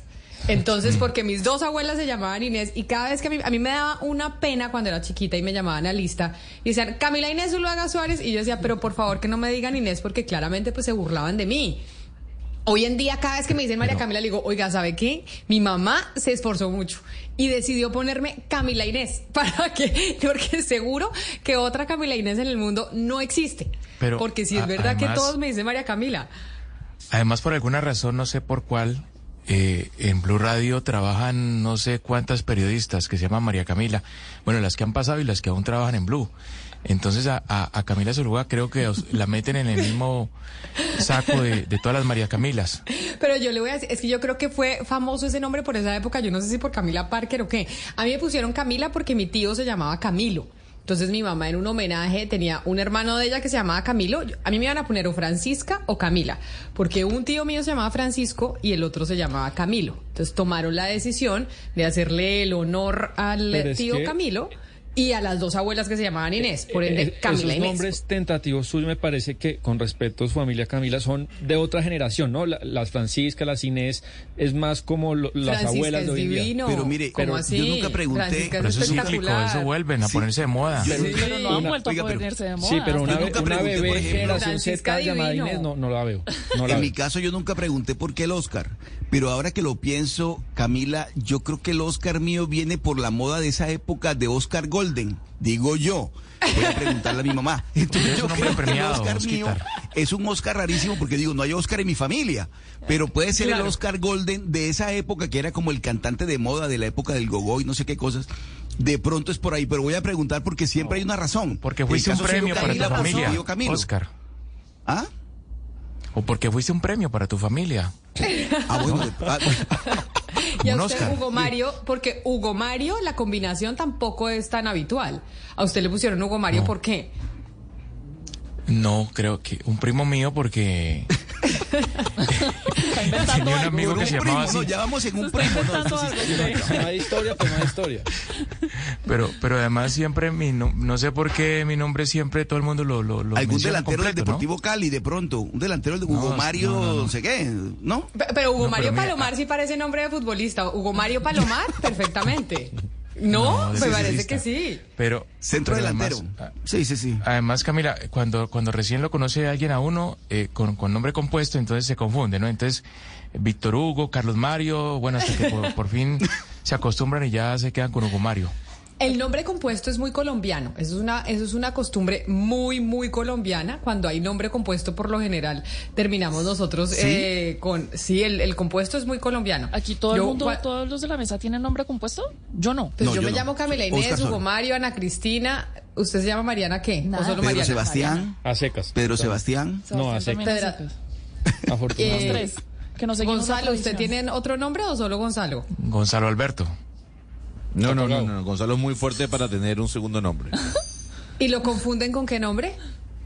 Con ninguno, Gonzalo. Yo creo que además es un nombre no es común. Guillermo, ¿nunca le he dicho Guillermo? Sí, yo creo que sí. No, Gonzalo, no siempre Gonzalo. No es común, a mí me parece que sí, pero bueno, ahí está entonces don Pedro eh, Sebastián que me dice que mi nombre es de otra época. Yo frente a, a las Camilas de, de Blue Radio debo decir que yo soy mayor que todas. Quiere decir que yo tuve el Camila primero. para bueno, seguramente se puso de moda para la época, pero ahí entonces la originalidad de pronto de mis papás fue primero que el resto. Pero bueno, Sebastián, Vámonos con, eh, con la pregunta para los oyentes, que ya aquí tengo muchos en eh, threads escribiéndome, que están listos para que usted haga la pregunta y a ver el que tenga los dedos más rápidos y esté ya conectado con nosotros a través de esa red social. Repítales el nombre de su cuenta, porque yo tampoco me lo, para, igual para buscarla acá. A ver, Zuluaga Camila, igual que en Twitter. Zuluaga, Camila. Y yo creo que cuando yo la abrí en Twitter y quería Camila Zuluaga, creo que ya existía. Entonces por eso me tocó Zuluaga Camila. Bueno, nos escriben por favor si quieren tener boletas dobles para ir a Bazar Feria. Hace más o menos, yo creo 30, 35 minutos, Gonzalo nos habló de un cantante muy importante de América Latina que se separó. Pero no les voy a preguntar por el nombre del cantante porque es muy fácil, sino que ese cantante que se separó, pues tiene una canción muy famosa con la cual Gonzalo abrió ese segmento del programa, la puso. Que nos escriban cuál es el nombre de esa canción. Uy, me parece que está difícil porque estoy segura que le pregunto a la mesa y no se acuerdan tanto. No, pero es un éxito grandísimo. Yo creo que sí, Camila, van a estar rápidos. Bueno, pues y además como le, Threads tiene como otras mecánicas un poquito distintas a las de Twitter, tienen que poner su respuesta al primer hilo que yo puse que dice lo siguiente, Sebastián. Sí. Nos estrenamos en esta red social entregando boletas para la Feria Bazar mañana en Bogotá. Aquí leo sus respuestas a la pregunta que hicimos al aire en Mañanas Blue 10 AM. En respuesta a ese hilo es que tienen que poner la, el nombre de la canción que nos trajo Gonzalo del artista, digamos, Ricky Martin, que se acaba de separar, que acaba de anunciar que se separa. ¿Cuál es el nombre de esa canción? Las primeras personas que nos escriban nos llevan, se llevan esas boletas dobles para la feria Bazar mañana sábado. Una feria que está de verdad llena de gente con una cantidad de ofertas, productos colombianos sobre todo, Sebastián, que eso es lo bonito de la feria. Eso es como para, para Oscar más que para usted. Sí. Y es, son emprendimientos locales. Ese es como el espíritu de Bazar, de apalancar de pronto pymes o compañías o productos que no son muy grandes y que están naciendo y que, bueno, tienen esa vitrina para dar a conocer sus productos. Bueno, y así como tenemos planes de fin de semana para la feria Bazar, aquí estamos pendientes de sus respuestas, a ver qué tanta gente está por Thread oyéndonos a esta hora en Mañanas Blue. Tenemos también libro del fin de semana, porque muchas eh, recomendaciones tenemos de series, de planes, pero también eh, de lectura para que se puedan adentrar en los libros este sábado y domingo que se vienen. Explorar. Imaginar. Descubrir. Estar solos. Aprender. Cuestionar. Oír tu voz interna. Entender. Y entenderte. Viajar. Compartir. Estar acompañados. Ser felices. Ok. Tantas palabras definen la alegría de leer. En Mañanas Blue 10 AM, este es un libro que te va a gustar. Ana Cristina, y usted la que nos trae los libros eh, los viernes para como recomendaciones para el fin de semana, el de hoy, ¿cuál es? Camila, acabamos de pasar el mes de el orgullo gay y precisamente siempre que tratamos esos programas en el programa decimos qué rico aprender, qué bueno aprender, eh, no solamente asuntos de lenguaje, sino saber un poco más para hacer las cosas bien. Y eh, hay un libro que precisamente les quiero recomendar, se llama Género y eso cómo se come. La autora es Elizabeth Castillo y de editorial Intermedio Editores.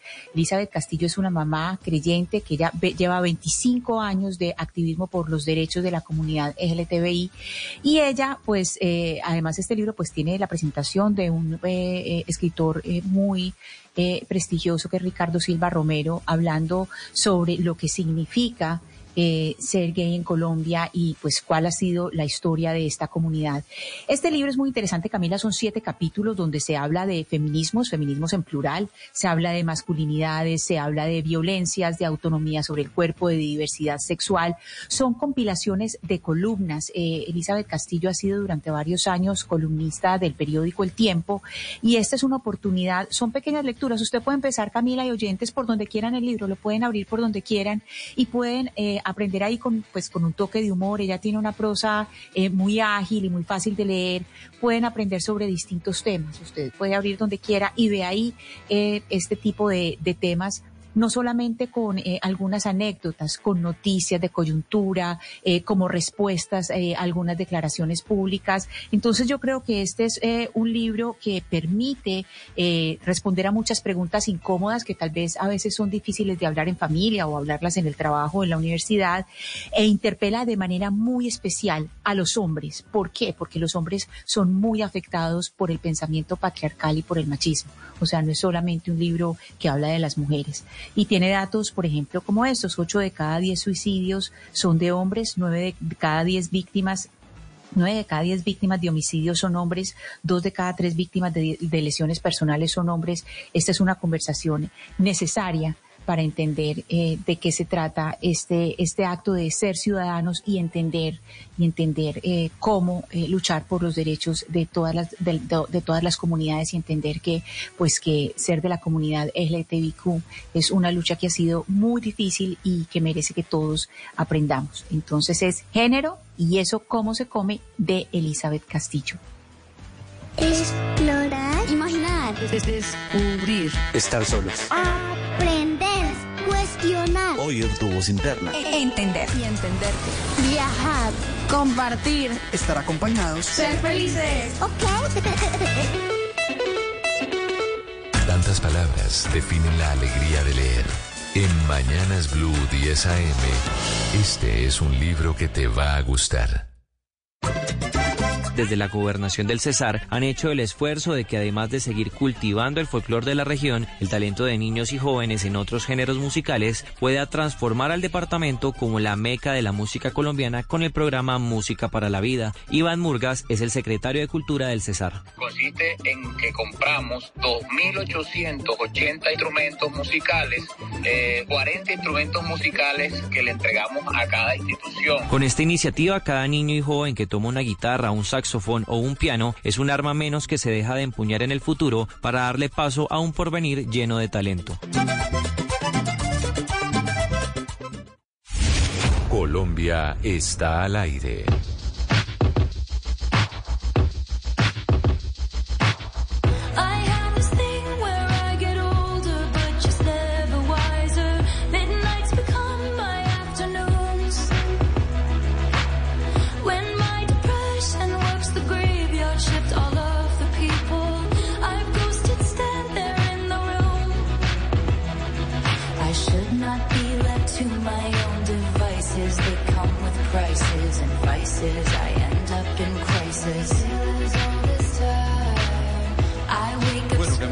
Taylor Swift es impresionante. Hoy publica un nuevo disco, un nuevo disco que ella ya había lanzado, que se llama Speak Now. Pero recordemos que ella tuvo un problemita con su antigua mm, discográfica o empresa o sello.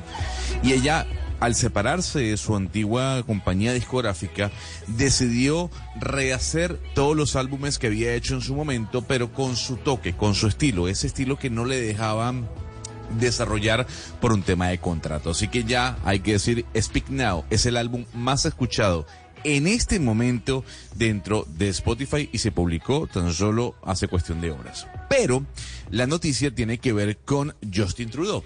Usted recuerda que habíamos hablado que el, señor Gabriel Boric le había dicho y le había, llamado incluso a Taylor Swift eh, y a su equipo de management para invitarla a Chile, para que incluyera Chile dentro de su gira mundial. Recordemos que Taylor Swift únicamente va a parar en México, Argentina y Brasil por América Latina. Pues Camila, Justin Trudeau le sigue los pasos al señor Gabriel Boric. Le respondió un trino a Taylor Swift y le puso lo siguiente. Hola, soy yo, Justin Trudeau. Sé que hay lugares en Canadá que estarían encantados de tenerte, así que no hagas que esto sea otro verano cruel sin tenerte aquí. Te pido que vengas a Canadá. Hasta el momento, Oiga. Taylor Swift no ha respondido. Qué locura lo de Taylor Swift. Es impresionante de verdad. La gente- yo es que no soy tan fanática de Taylor Swift y no oigo sus canciones y no la busco ni nada, pero sí es eh, aterrador, Gonzalo, como esta señora que tiene, ¿cuántos años tiene Taylor Swift? Máximo 30, ¿no? ¿O Uy, cuántos tiene? eh, ahí sí me corcha. Tiene 33 acá un Taylor Swift no tiene más de 30 años. No, ¿Cuántos, sí, Mariana? 33. 33. 33 años, sí. Sí. Por eso es impresionante. Imagínese, el presidente de Chile diciéndole, por favor, pásate por aquí, por Santiago, que queremos verte. El señor Justin Trudeau en Canadá diciéndole, por favor, ven y preséntate aquí con nosotros. Es una cosa impresionante. Y además es una de las mujeres más influyentes en los Estados Unidos y en el mundo. Y además de las que más gana. Usted siempre nos trae la lista, Gonzalo, de los artistas que más ganan dinero y de las mujeres más exitosas. Y esta mujer de 33 años, es súper joven, pues siempre está ahí de número uno. Pero recordemos, Camila, que usted vio, llegó tarde esa serie, pero en Playlist, que es la serie de Spotify, ahí muestran como Taylor Swift se le paró a Daniel Ek, ¿no? Y le dijo, señor, si usted no arregla mi condición monetaria y la de los músicos, yo no vuelvo a la aplicación. Entonces sacó toda su música y hasta que no se sentaran a discutir un poco los términos de la platica que le entrara a Taylor Swift, ella no iba a volver a la aplicación. Incluso, Camila, hubo un diputado conservador en Canadá que bromeando también dijo en medio de la Asamblea o del Parlamento canadiense que iba a introducir una queja oficial en contra de Taylor Swift por haber dejado a Canadá fuera de la gira mundial. Óigame, pero Gonzalo, usted, yo no sé, yo comparo un resto este tour que tiene Taylor Swift con el de Beyoncé, el de Renaissance. Y la verdad, le voy a decir que me gusta por lo menos en las fotos, porque yo claramente no he visto ninguna de las dos en vivo, desafortunadamente, pero me gusta más el de Beyoncé. Me parece que el Beyoncé que pone... El- Ma- no, Mariana, pues es que. Beyoncé es la reina. Es la reina. Yo, yo vi una vez a Beyoncé y de hecho la vi en Medellín, en la tierra de Ana Cristina, y, y lo de Beyoncé también es impresionante. O sea, esa señora es una señora artista y por eso hablan que incluso tiene efectos inflacionarios los conciertos eh, de, Beyon- de Beyoncé en, eh, en Europa. Es que el Porque la gente, como llevaba tantos años sin hacer tour, creo que estaba hace siete años no hacía Beyoncé una gira por Europa y por el mundo. ¿Hace cuánto no se iba de gira Beyoncé, Gonzalo? ¿Siete años más o menos? Uy, sí, más o menos, entre cinco, seis, siete y cinco años. Además, es que Y- ustedes no han visto, no ha visto Camila esos videos de, de Jay-Z, el esposo, en el público bailando en, durante los conciertos de ella, durante este tour. Y además tiene a la hija también que baila con ella en el tour. Es decir. No, no, no, es que Beyoncé, es eh, a mí pues es que de Beyoncé sí soy fan, de Taylor Swift no tanto, pero creo que es un tema generacional. Como dice Gonzalo, como dice Sebastián, ¿no? Que mis, eh, ¿cómo es que dijo usted? Que mi, no, mis nombres eran como de otra época, sí, Sebastián. pero no el Camila, el Francisca y el Inés sí son de más arribita, Camila sí es como del nuestro. Como más, no, a mí me parece. Eh, eh, de hecho, me hubiera gustado más que hubieran puesto Francisca, pero bueno, quién sabe qué habría sido de mí si, si, si nos llamáramos así. Gonzalo, ya tenemos los ganadores, Sebastián, ya tenemos los ganadores de su pregunta. Repitamos la pregunta y inmediatamente si ve que si han migrado los oyentes eh, de Twitter a Thread, vamos a ver esa guerra entre esos dos titanes, cómo, cómo termina. Pero por lo menos entregando las boletas de nuestra Feria Bazar este fin de semana en Bogotá. ¿Cuál fue la pregunta que le tengo ya a los ganadores para decir la respuesta? Sí, la pregunta era que Gonzalo abrió el segmento a, las 11 contándonos que Ricky Martin se había separado con su esposa, con su esposa, perdón, con su esposo, perdón, perdón, con su esposo, pero abrió eso con una canción muy importante, quizá el mayor éxito de él que se llama Living la Vida Loca y esa era la respuesta indicada. La respuesta indicada era Living la Vida, Loca, porque muchos, muchos oyentes nos escribieron a través de Thread La Vida Loca. Y no es Living, la Vida Loca, ¿cierto, Gonzalo? Así se llama. Sí, señora. Living la vida loca. Pusimos la versión en español, no, como le encanta a nuestra productora siempre poner las cosas en español. Porque el hit fue en inglés, pero sí, se llama Living la vida loca. No, pero en español también fue un hit. Living la vida loca y en español también se llama Living la vida loca. O sea, se llama igual en español que en inglés. Bueno, pues los ganadores para las boletas de la Feria Bazar en Bogotá que nos escribieron a través de Thread es Consuelo Barrera, Parrado, Gabriel Enrique Soto, Laura Roa, Juan Carlos Bermúdez y Nelson Salazar. Repito, pero ahorita igual nos comunicamos ahí por mucho cuando tenga yo ahí el tiempo para mandarles las, las entradas digitales y aprendamos a usar el thread, pero ya se las mando.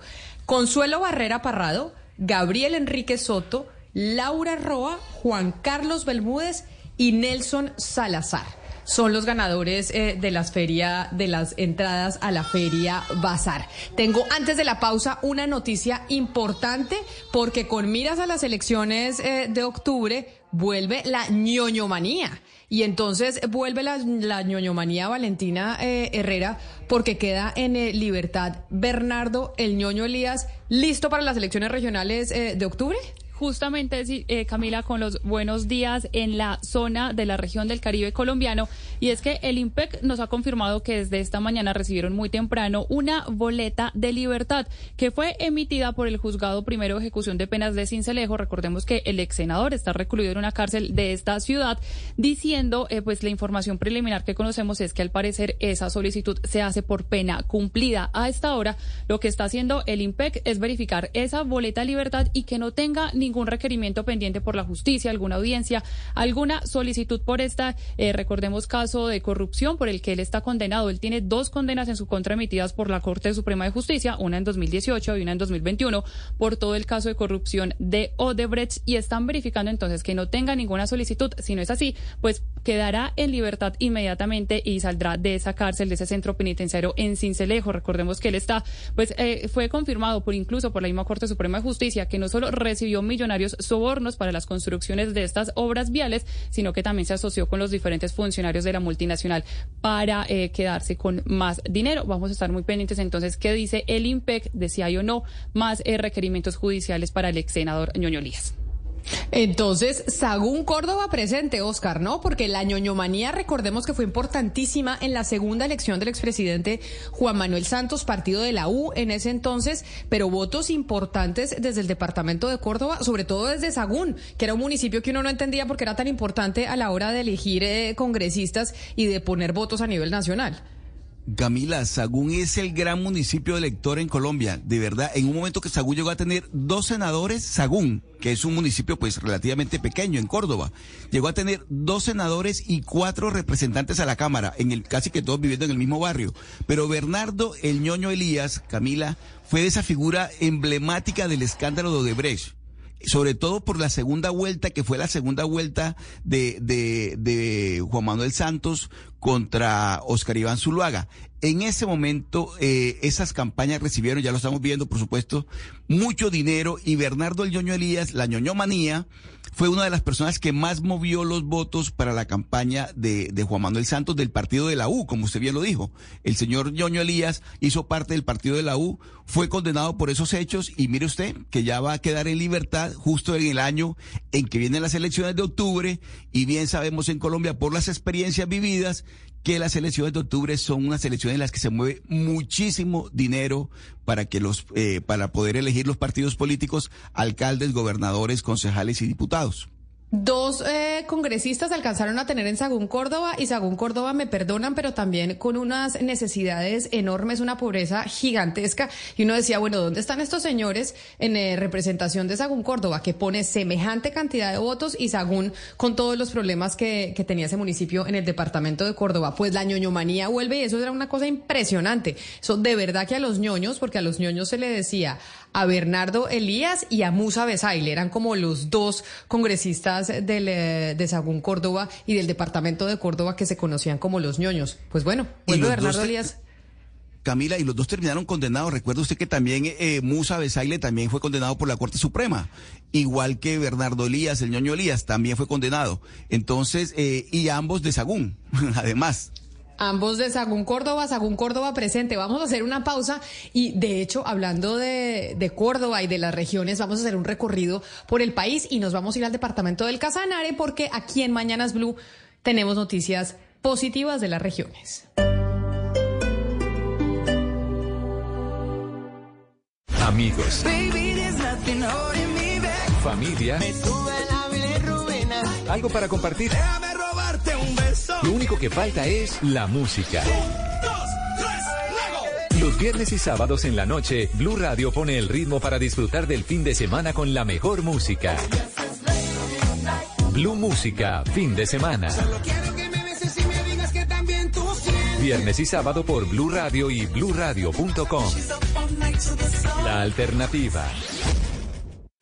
Este sábado en Travesía Blue los subimos a nuestro bote de rafting acompañados del equipo colombiano de Rafting por la Paz desde San Vicente del Caguán. Hablaremos de cómo evitar las molestas manchas en la piel que aparecen después de las vacaciones. Les contaremos los alimentos y fragancias que pueden contribuir a esa pigmentación. En el mundo a la carta los invitamos a preparar su propio cóctel a uno de los 50 mejores bares del mundo ubicado en el barrio gótico de Barcelona. Alisten maletas porque este sábado a las 2 y 10 de la tarde con Travesía Blue. Travesía Blue por Blue Radio y bluradio.com.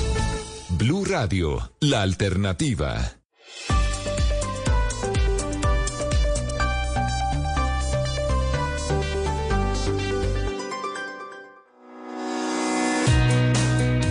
A diario, en cada rincón de Colombia, hay historias por descubrir, noticias que deben ser contadas.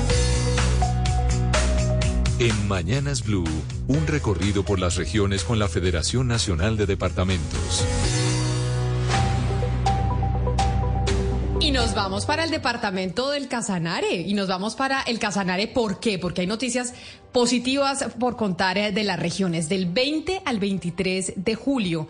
Recordemos que el 20 de julio tenemos festivo, otro de los festivos que a, que a Sebastián no le gustan, pero del 20 al 23 de julio, 20 es jueves, se vivirá la segunda edición del Festival Mundial de Arrigo Llanero Casanare Palpita.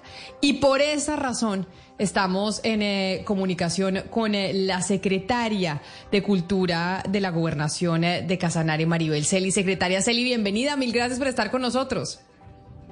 Muy buenos días para todos los amables oyentes de Blue Radio. Un cordial saludo, Camila, y a todo su equipo de trabajo donde nos permiten llevar a nuestro bello departamento de Casanare a oídos de muchos colombianos.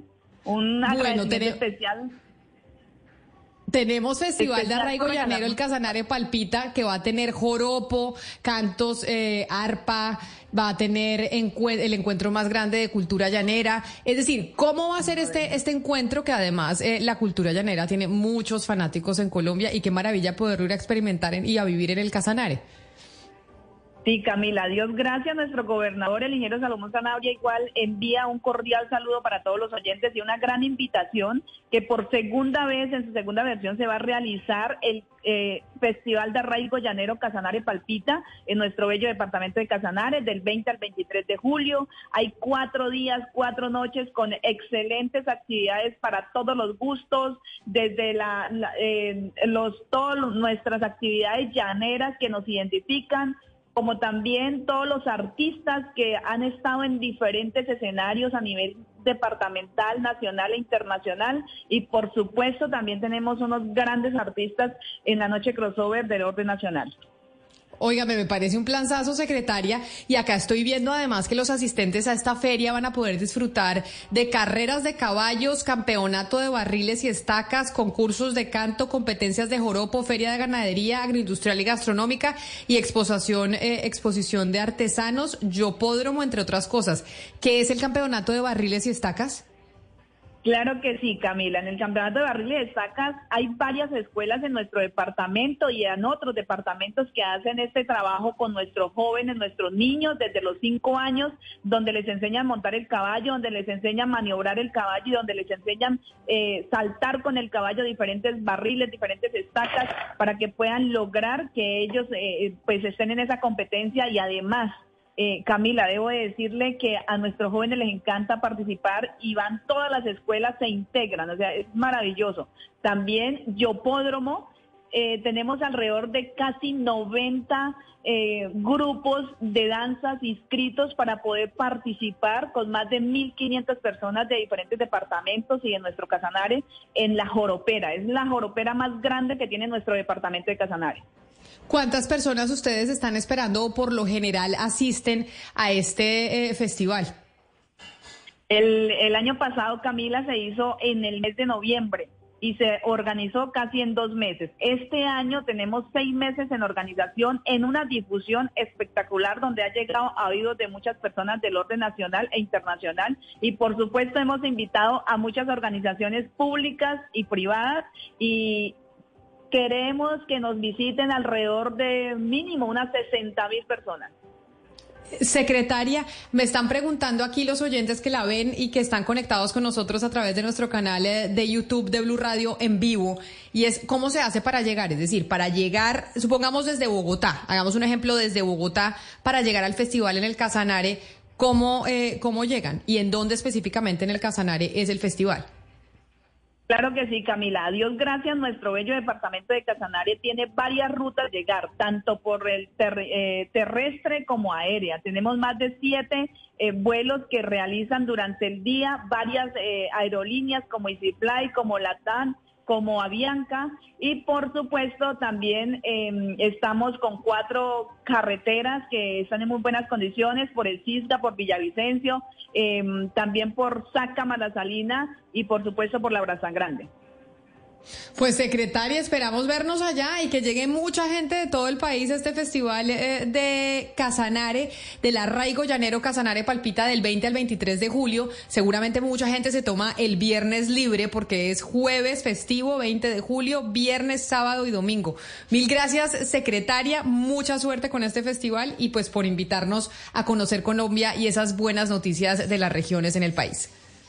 Gracias, Camila. Muchas gracias a usted. Claro que sí, nuestro gobernador eh, realizó ya por su por resolución el, el, día cívico el 21 de julio para que podamos lograr cuatro días realizar nuestro festival y atender a todas las personas turísticas que llegan de diferentes locales. Así que bienvenidos, aquí los esperamos con, con los brazos abiertos y estamos preparados para eh, recibir a todos los que deseen acompañarnos en esta importante fecha de Casanare Palpita 2023. Ah, eso seguramente van a ser muchos eh, gobernadores. Día cívico el viernes y a, Sebastián le va dando un soponcio que los den un festivo más, pero deberíamos tener festivo también el viernes para ya cogernos jueves, viernes, sábado y domingo. Secretaria, gracias. Nos vamos con eh, las noticias eh, del mediodía y vendremos con un pato al agua. El día de hoy es una pata, que es una mujer maravillosa que se va a lanzar nuevamente a la alcaldía de Cartagena.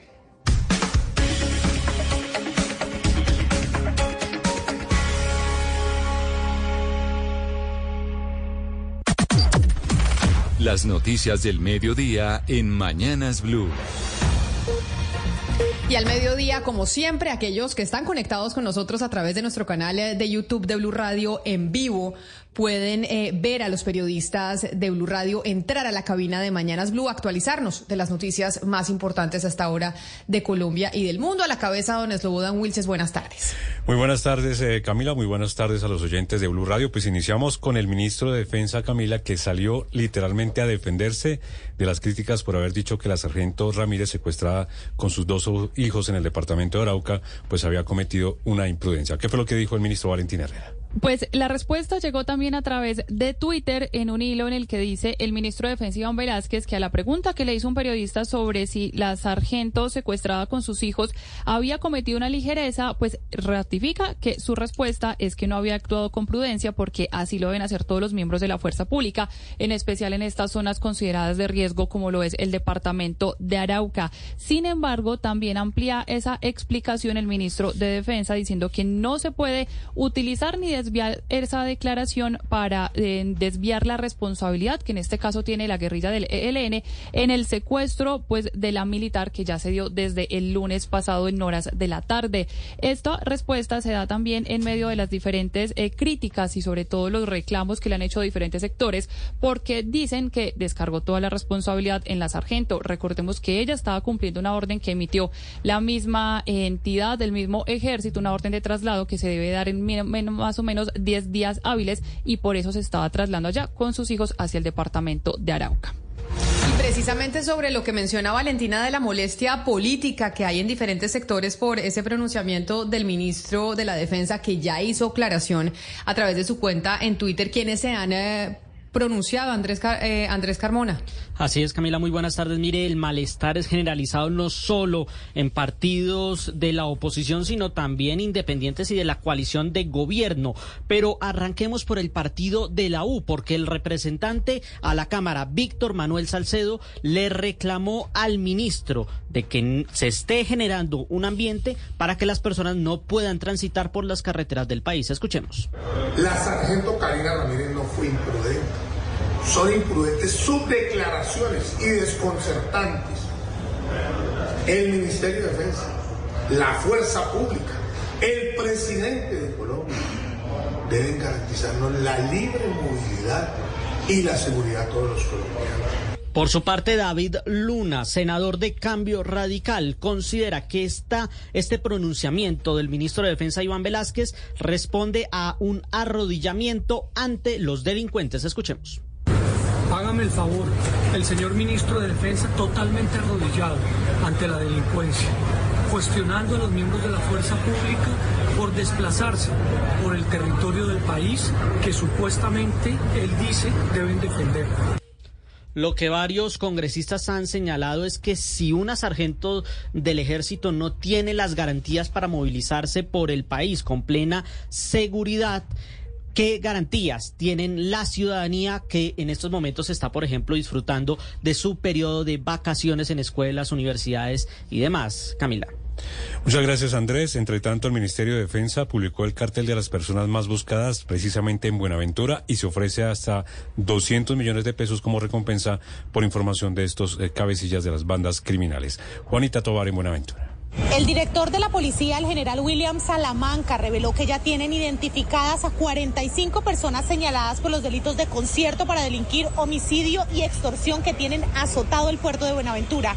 Escuchemos al general William Salamanca. Hago un llamado a la comunidad de Buenaventura para que se sume en la ubicación y, y capturar a estas personas que son delincuentes que amenazan a la ciudad. Son 45 personas que estamos buscando. Ojalá cuanto antes la comunidad llame a las líneas que aquí hemos anunciado. Hay líneas seguras atendidas por policías expertos en atender este tipo de llamadas. Este anuncio se da luego de que el Estado hiciera presencia en el puerto de Buenaventura porque sus habitantes piden a gritos una solución en materia de orden público, pues no pueden ni siquiera salir de sus casas con tranquilidad después de cierta hora, más o menos a las 5 de la tarde, y eso está afectando a los comerciantes. Y todo esto es por los enfrentamientos entre los chotas y espartanos que tienen a los habitantes de las comunas. Recordemos que por una bala perdida murió una niña de nueve años esta semana aquí en. Buenaventura en la Comuna 9. Desde el Ministerio de Defensa hacen un llamado para que la gente no tenga miedo y denuncie que bajo reserva van a atender esta información valiosa para poder dar con el paradero de estas personas. Juanita, gracias. Y ya que usted habla de Buenaventura, sigamos en el puerto porque sigue el desplazamiento de comunidades desde la zona rural de Buenaventura precisamente por las amenazas de los grupos ilegales. Horas antes de la llegada del presidente Gustavo Petro a Buenaventura, más de 60 personas salieron huyendo de la vereda Citronela por la llegada de hombres armados que dicen pertenecer a las autodefensas gaitanistas. Estefany Toledo. Desde la personería de Buenaventura indican que la presencia de sujetos armados en la vereda de Citronela, zona rural de este distrito, habría generado el desplazamiento de aproximadamente unas 60 personas. Eso se registró luego del doble homicidio ocurrido en esta zona donde fueron asesinados el propietario de una retroexcavadora y su ayudante, el personero delegado para los derechos humanos, José Luis Bernat. La preocupación generalizada y el rechazo que tiene hoy todo el territorio porque les asombra un grupo ilegal entre a su territorio a asesinar a dos personas y fuera de ello ocasiona el desplazamiento de 16 familias y 66 personas. Según la comunidad desplazada, estos hombres armados fueron identificados como presuntos miembros de las autodefensas gaitanistas de Colombia. Gracias a Stephanie Toledo desde la ciudad de Cali. Entre tanto, hay noticias sobre el avance de las conversaciones entre el gobierno nacional y las disidencias de las FARC. Mateo Piña. Sí, señor En El pasado mes de mayo, el gobierno nacional eh, decidió suspender el cese al fuego bilateral eh, con las disidencias al mando de Iván Mordisco. Este grupo en ese momento, pues, asesinó a tres menores de edad que habían sido reclutados y que trataron de huir. El pasado sábado, el alto comisionado para la paz eh, llegó a un caserío muy cerca a San Vicente del Caguán y allí se encontró con alias Andrei de las disidencias de las FARC. Y estos encuentros han contado con el acompañamiento de la ONU y también de la Iglesia Católica con el padre Eliezer Soto. En las últimas horas hubo otro encuentro en el Catatumbo y sabemos que en la última semana el comisionado Danilo Rueda se ha encontrado en tres ocasiones diferentes con las disidencias de las FARC. Son dos temas los que han hablado, el cese al fuego bilateral y la manera de cómo lo van a retomar, pero cómo avanzar hacia la instalación de la mesa. Y precisamente sobre lo que usted dice, Mateo, vámonos a norte de Santander, porque resulta que en ese departamento hay preocupación por lo que pueda llegar a pasar en materia de derechos humanos ante el anuncio del cese al fuego y la posible parálisis de operaciones en contra de esa guerrilla del ELN que tiene alta presencia en ese territorio. Cristian Santiago, usted tiene toda la información y la preocupación que hay en el departamento sobre este asunto. Desde Estados Unidos, activistas en derechos humanos como Diego Villamizar anunciaron la creación de una veeduría para hacer seguimiento al cese al fuego con la guerrilla del ELN. Les preocupa además que el gobierno haya decidido parar operaciones contra este grupo insurgente. Hemos hablado con altos oficiales de las fuerzas militares y de policía y nos han manifestado su gran preocupación porque no existen protocolos claros frente a este cese al fuego. Como veedores de derechos humanos, nos preocupa que el gobierno nacional no condicionó al ELN y como ellos mismos lo anunciaron, van a continuar con el secuestro y la extorsión. El panorama es tan difícil según la visión de este grupo de veedores por lo que podría pasar en materia de violación de derechos humanos en este territorio. Y mucha atención que hay una preocupación de la Procuraduría, le dio un ultimátum al Gobierno Nacional, a la Policía Nacional y también a la Gobernación de Antioquia para que implementen lo antes posible acciones contundentes que permitan frenar la crisis de seguridad en la mina Sillín de la firma Continental Gold, esto en Borítica, en el departamento de Antioquia. El reporte está ahora Héctor David Santamaría. Lo que busca la Procuraduría es frenar el accionar del clan del Golfo, que al día de hoy ha invadido el 60% de los socavones de la multinacional Sijin Continental Gold, donde ha lanzado cilindros y artefactos explosivos para apoderarse del oro. Javier Sarmiento es el procurador delegado para la defensa de los derechos humanos. Es como la última instancia de orden preventivo para llamar la atención de las autoridades que adopten acciones rápidas y expeditas, y si no, pues eh, evaluaremos otras instancias. Agregó que es imposible que el Estado le quede grande ejercer control en el occidente de Antioquia. Buritica solo tiene una vía de entrada y una de salida. Y es imposible que al Estado en su conjunto, a la institucionalidad, le vaya a quedar grande ejercer un control real y efectivo. Nuevamente le solicito a la Procuraduría de las autoridades presentar un plan de acción urgente para Buritica. Ahora vámonos para Cartagena porque más de 36 horas permanecen eh, sin servicio de agua potable cerca de 100 mil habitantes en esa ciudad. Lo que inició como una jornada de mantenimiento preventivo, pues está terminando en un daño a una tubería cuyo tiempo estimado de reparación aún no se ha calculado. Dali con más de 36 horas están sin agua y todavía no saben cuándo vuelve. Una emergencia se registra en cerca de 80 barrios y sectores de la ciudad de Cartagena por cuenta de la falta de agua potable, que ya completa más de 36 horas luego del daño a un tubo de conducción de agua cruda de 600 milímetros a la altura del barrio Los Corales. La suspensión que inicialmente estaba programada para unas 18 horas como parte de los trabajos de mantenimiento preventivo a un tramo de una línea de conducción del tanque Las Colinas se extendió de manera prolongada ante esta grave avería que se registró a altas horas de la noche de este jueves. La empresa Aguas de Cartagena dio a conocer que hasta el momento no hay un tiempo estimado de reparación del daño y que un equipo especializado trabaja en campo a toda marcha para determinar la magnitud de la afectación y el tiempo de ejecución de las obras de intervención. En total son cerca de 100.000 habitantes, especialmente de las zonas norte, suroriental y el denominado Triángulo Social de Desarrollo de la ciudad, que se ven afectados por la falta del preciado líquido. Y de Cartagena nos vamos para la ciudad de Barranquilla porque en las últimas horas la gobernadora del Atlántico, Elsa Noguera, arremetió contra empresas públicas de Medellín por sus reiterados incumplimientos en la prestación de los servicios de acueducto y alcantarillado, esto en Marambo. La gobernadora sentenció, si no responden, entonces, ¿qué hacen acá? Si no, devuélvanse para Medellín. Ingel de la Rosa.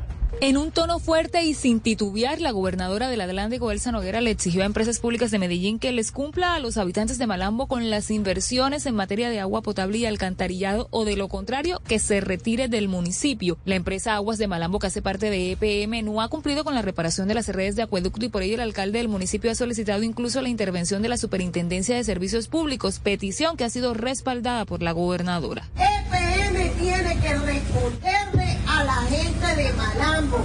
Y Malambo no responde, entonces, ¿qué hace aquí? Se vuelvan a Medellín. El alcalde de Malambo, Rumenigue Monsalve, criticó que la empresa se escude en que no hay plata para las inversiones porque la gente no paga, cuando en realidad, dice él, se están pagando subsidios y las administraciones municipal y departamental están poniendo recursos para las redes.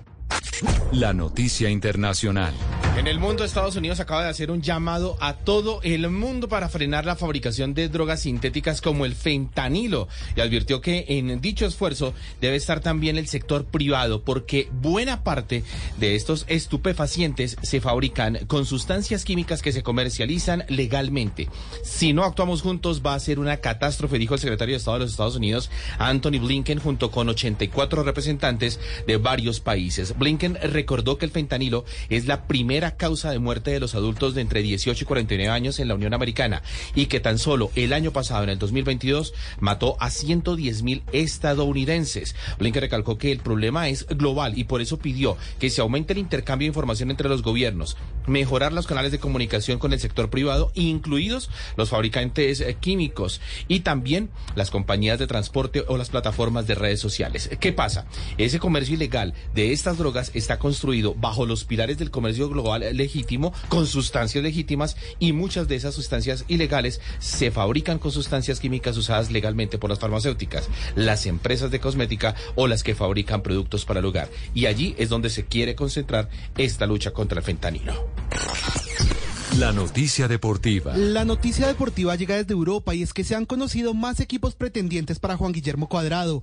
El primer opcionado es el Fenerbahce de Turquía, quien ya envió una oferta formal y a la que Cuadrado ya se encuentra estudiando. El jugador no quiere tomar la decisión con prisa y pide unos días para responder a la propuesta, que incluye dos años de contrato y tres millones de euros anuales. En las últimas horas, también Alfredo Pedula, periodista italiano, afirmó que el colombiano le llegó una oferta de un equipo de la liga inglesa, que lo quiere como lateral derecho, oferta que dice seduce mucho al colombiano. Por ahora se espera que en los próximos días haya novedades sobre el futuro del extremo. Cuadrado se encuentra de vacaciones en Medellín y por ahora lo único que se conoce es que su objetivo es continuar su carrera en Europa.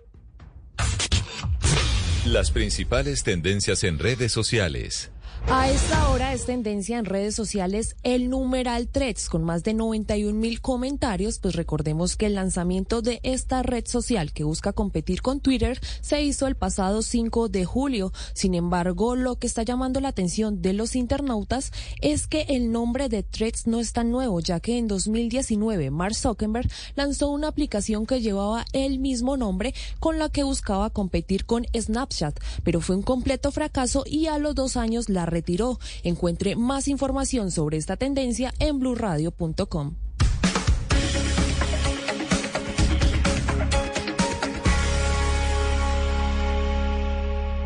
Llega el mediodía. Y en Mañanas Blue continúa el análisis y el debate. Dirige Camila Zuluaga.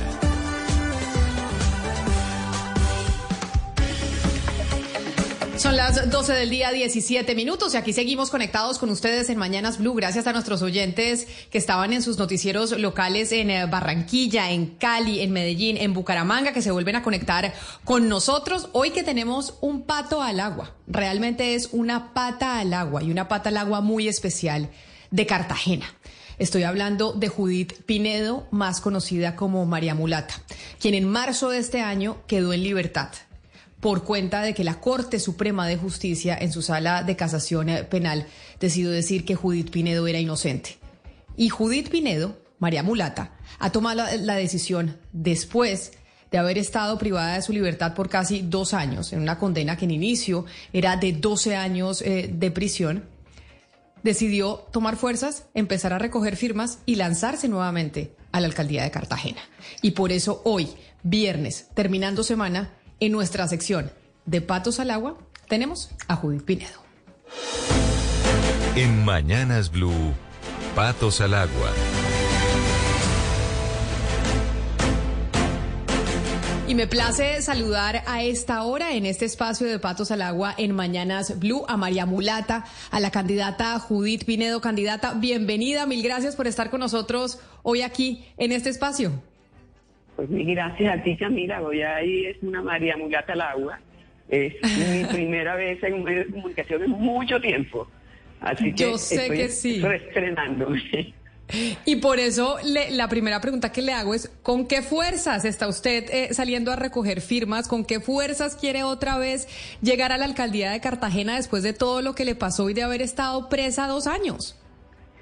Con la fuerza que me da que en el imaginario colectivo en Cartagena no quede plasmado que los decentes no pueden llegar a la política. Creo que hay que hacer más política, estoy invitando más gente a hacer política. La política es la única que puede transformar la vida de, la, de, los, de, las, de los colectivos y no puedo eh, dejar en la retina de Cartagena que eh, lo que me hicieron, que se llama claramente un lawfare, es utilizar eh, digamos, la rama judicial para para darle apariencia de legalidad a lo que no es legal, inventar exactamente para callar una voz de una persona incómoda para muchos sectores políticos, eh, pueda quedar como que es la regla. Aquí tenemos que tener más cartageneros atreviéndose más, pobres, más empresarios, y yo creo que eh, por Cartagena tengo que hacerlo y esa fuerza me la da el amor profundo que tengo. Judith Pinedo, para quienes se conectan con nosotros y la están viendo hasta ahora a través de nuestro canal de YouTube de Blue Radio en vivo, fue alcaldesa de Cartagena del año 2008 al 2011. Fue la primera mujer electa en Cartagena. Era lo que conocíamos como un outsider de la política o no de la política tradicional. Recogió firmas, tuvo 70 mil votos en ese entonces, en el 2008, no, rechazando incluso. mil votos sacamos. ¿Cuántos? 120 mil, le sacamos ah, 120 mil. Por eso, entonces ahí estaba yo eh, pifiada en la cifra, 120 mil votos siendo la primera mujer alcaldesa en Cartagena. Y ahí ya vamos a entrar, digamos, en política. Aquí mis compañeras de la mesa de trabajo, Ana Cristina Restrepo y Claudia Palacio, siempre dicen que yo me, me fijo mucho en el físico de la gente. Y por eso vamos a salir de esto de una vez. Y es, eh, María Mulata, ¿por, ¿por qué está crespa? La habíamos visto siempre de pelo liso en la época, en, eh, cuando usted estaba de alcaldesa, cuando estaba de decana en la Universidad de Cartagena, siempre de pelo liso. Se le ve muy bien el crespo, se le ve mucho mejor, pero ¿por qué el cambio de look? yo estaba, yo estaba presa, pero mi pelo estaba libre y entonces creció como era, de verdad, verdad. Pero bueno, yo estoy, yo desde que tengo uso razón creo que me, me he hecho eh, blower toda la vida. Mi mamá me jalaba así para que no, no se vieran los rizos de, que podían verse, pues. Y de manera que al fin tengo el pelo que, debo, que he debido tener toda la vida y estoy feliz de tener el pelo en libertad. Ese estuvo en libertad los dos años, porque no había manera de, de hacer nada, ¿no? Claro, no había manera de alisarse el pelo en, eh, en la cárcel. Ni blower, ni plancha, ni alisaba, ni nada, nada. Pero le quedó perfecto. Ahora sí, María Mulata, ¿cómo fueron esos dos años en, eh, en, la cárcel? Sé que podríamos hablar solo durante la entrevista de esa experiencia de los dos años, pero además sabiendo usted que, que era inocente, porque recordemos que a usted empieza en un proceso porque le dicen que usted vende una playa pública al Hotel Dan en Cartagena. Y entonces eh, la acusan por detrimento patrimonial y la condenan a 12 años y a pagar más de mil millones eh, de pesos en una multa. Usted surte todo un proceso judicial, la condenan y le toca llegar a, casación penal en la Corte Suprema de Justicia. Así es. Pero ¿cómo fueron esos dos años dentro de la cárcel? Bueno, fue, fue mucho más duro la injusticia que la cárcel. Yo, yo, digamos, lo que me daba durísimo era saber que en una ciudad en la que tantos gobiernos salen con, con dicho, con grupos económicos armados, donde todo el mundo sabe qué hace todo el mundo, donde la gente sabe eh, qué mansiones construyen, donde todo pasa. Eh, una persona como yo que ha dedicado su vida desde el sector privado y desde el público a trabajar temas de, política pública y de gobierno a partir de que hay que portarse bien eh, con los recursos públicos porque son sagrados, pues eso me daba realmente muy duro, me dio durísimo. Y la, y la estadía en la cárcel fue durísima. Eh, yo entré primero a la cárcel de mujeres de Cartagena, me salvaron las mujeres, me salvó la solidaridad entre mujeres, eh, pero entré en plena pandemia, no había salido de mi casa en un año, eh, entro en pandemia a la cárcel, no puedo ver a mi familia durante cinco o seis meses totalmente incomunicada. Los primeros días de la cárcel fueron fueron eh, días de aislamiento en una celda, no sé de cuántos, de, no sé, de dos metros por un metro, por un metro, no me acuerdo de cuánto.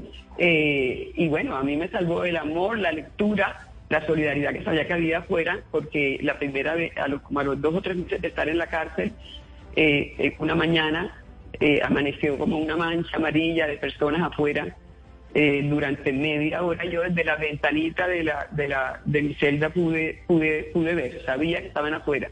Y bueno me comunicaba con mi familia eh, por cartas. Eh, escribía diario me escribían diario y, bueno hasta que nos pudimos finalmente ver. Y mucha gente me escribía y me decía que bueno que Nelson Mandela había aguantado 20 años que 17 años y yo les decía no es diferentísimo. Porque Mandela estuvo en la cárcel por luchar por su pueblo, es decir, él estuvo por un delito político y yo estaba condenada de manera injusta por un delito de, de, peculado, de falsedad que no había cometido, que sabía que no había cometido. De hecho, de hecho, eh, eh, la Procuraduría había dicho aquí no hay ni siquiera una irregularidad cuando estudió el proceso. Y después el juez de primera instancia, eh, que fue el juez de conocimiento, dijo no hay delito y absolvió. Esto llega a la sala penal de la Corte, que bueno, es donde pasa lo que pasa, y, la sala penal dice que cometió un delito que merece casi 13 años de cárcel. La Corte Suprema estudia durante dos años el proceso, que son los dos años que yo estoy detenida, y lo que concluye es, se inventaron el delito. O sea, imagínate tú dos años en una cárcel y 12 años defendiéndose, eh, sabiendo que no has cometido nada y la Corte dice efectivamente ella no hizo sino cumplir con la ley, estuvo rigurosa en todo y, la, el delito lo ajustaron para poder, para poder sancionarla de esa manera. Un clásico López, eso ha pasado en América Latina en muchas más partes, incluso al presidente de México cuando fue alcalde le pasó también eh, eh, y le sacaron una condena por una cosa de una calle. Es decir, es una herramienta que es como de guerra irregular que se ha utilizado contra, contra líderes políticos generalmente generalmente que han enfrentado la corrupción. A esos es a los que les está pasando y les ha pasado esto. Por eso para mí, eh, eh, digamos, tengo que tener la fortaleza para salir a decirle a la ciudad, tenemos que terminar de hacer la tarea, tenemos que echar para adelante esta ciudad. No nos puede dar miedo participar en la política de la ciudad. Y por eso somos valientes por Cartagena, porque vamos a seguir trabajando por Cartagena y yo creo que de manera colectiva vamos a impedir que lo que me pasó a mí le pase a otra persona con, con similares condiciones, es decir, a un líder político eh, eh, que ha dado luchas, que ha sido, que ha hecho avances, que se ha equivocado, pero que ha sido frente a la ciudad totalmente transparente. Pero María Mulata, ¿quiénes estaban detrás de ese low fare? Porque esto fue en la sala penal de la Corte Suprema de Justicia. Yo hacía la introducción suya que usted llega a la alcaldía de Cartagena siendo la primera mujer en ser electa en el 2008 y además siendo eh, un outsider de la política tradicional. Usted se, se, enfrentó en ese momento, si no estoy mal, a Juan Carlos Gozaín, que era como... Eh, pues la política tradicional de Cartagena, quienes siempre habían estado ahí eh, en, la administración. Claro, y es esa clase política tradicional que entiendo, pues empieza todo este proceso también en contra, en contra suya por, por la playa. ¿Qué pasa en la corte? ¿Qué pasa en la sala penal de la corte? No, la, sala penal estudia y dice, eh, literalmente dice que se inventaron el delito y revoca todo lo que hizo la sala del Tribunal de Cartagena, que es quien saca la, la sanción de los 12 años y les da durísimo. Realmente, eh, la, digamos, la sentencia de la Corte es una sentencia que incluso están ya, me dijeron, estudiándolo en las facultades de Derecho en el área penal, eh, que es una sentencia eh, profunda, rigurosa, digamos, que se casi que se escandaliza con lo que, con lo que la Sala Penal del Tribunal de Cartagena hizo. Cuando yo salí de la cárcel me preguntaron que cómo había eh, eh, sentido, digamos, en, la, sentencia de la Corte Suprema y yo contesté que así como tenía plena confianza en que sabía que la Corte iba a fallar en derecho y por eso no me volví loca y por eso utilicé los dos años de la cárcel para crecer dentro de la cárcel y para que hiciéramos procesos dentro de la cárcel. Ahora tengo una, más misiones que cumplir, tengo más amigos con que trabajar, eh, hicimos, hicimos de, la, de nuestra estadía una estadía también de, pues de, de, también de organización, de lucha por los derechos eh, de mis compañeras y los míos, pero, pero, pero dije también que cuando llegó a la sala, que le tenía, así como le tenía plena confianza a la, a la, a la corte, le tenía plena desconfianza a la sala penal del tribunal. Porque durante todo el proceso yo sentía que cuando eh, subía del juzgado de primera instancia a la segunda instancia eh, de la sala penal del tribunal, a cualquier cosa, era, era muy evidente la manera como la sala penal contestaba eh, frente a ese proceso. De manera que, bueno, ahí pasó lo que pasó y, y, yo creo que, que, digamos, el aprendizaje tiene que ser que, que no hay, digamos, la democracia se rompe en mil pedazos cuando hay una intervención indebida o cuando se utiliza la justicia de manera inadecuada. Eso tiene que quedar en el imaginario, la gente tiene que saber que eso no estuvo bien y tiene que saber que tenemos que hacer más política por la ciudad y que no nos pueden alejar. Que eso que me hicieron a mí no me va a alejar a mí ni va a alejar a cientos de cartageneros y cartageneras valientes que quieren proteger y echar para adelante la ciudad. ¿Usted piensa demandar? ¿Usted piensa a interponer alguna acción jurídica en contra del Tribunal de Cartagena, de la Sala Penal del Tribunal de Cartagena? Porque yo sé que usted no lo ha dicho, pero dice, acá obviamente hubo hubo delitos dentro de la Corte, dentro del Tribunal eh, Administrativo de Cartagena, de Cartagena, que claramente se inventaron un delito en mi contra y lo acaba de decir la Corte Suprema en marzo.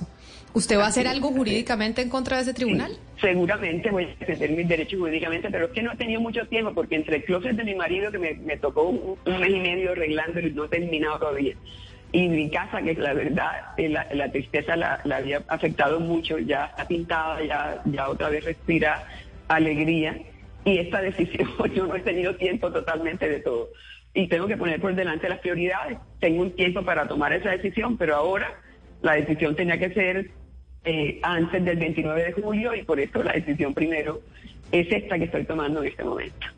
Señora Pinedo, hablemos de la reflexión. ¿Qué lecciones aprendió para no repetir en el ejercicio de la política? Usted otra vez se lanza, pero ya ha estado ahí. ¿Qué no repetiría? pues uno se equivoca y toma decisiones inadecuadas, pero siempre repetiría participar en política, porque la política, eh, digamos, es el único instrumento colectivo que tenemos, es lo único que nos dice para dónde vamos. Yo me siento profundamente orgullosa, por ejemplo, de que en nuestro periodo de 2008 a 2011, 65 mil personas salieron de pobreza en Cartagena. El año siguiente no siguieron los procesos y otra vez 11.000 personas ingresaron a las filas de la pobreza en la ciudad. Yo me siento también orgullosa de saber que, que 35 mil personas que no sabían leer terminaron primaria y algunos terminaron bachillerato y cambiaron eh, por completo la manera como se relacionan y cómo viven en la ciudad con ese conocimiento. Porque además uno no puede tener una ciudad con tanta potencialidad desperdiciada. Yo eh, repetiría, eh, repetiría hacer política solo para que los chicos de los colegios públicos puedan ir a la universidad y dejamos a 7.000, 8.000 estudiantes en las universidades, en los barrios que hoy son profesionales en Cartagena. Eh, repetiría hacer política para que la gente tuviera más vivienda. Yo repetiría hacer política aún cuando sé lo que significa en materia de enfrentarme a contradictores eh, que creen que la política se hace de otra manera, que creen que la política eh, tiene como objetivo cambiar, cambiar la vida de algunos y, y convertirlos en megamillonarios. Eh, creo que hay que hacer mucho más política, mucho más política. Yo estoy invitando en Cartagena eh, a todos que podamos hacer esto.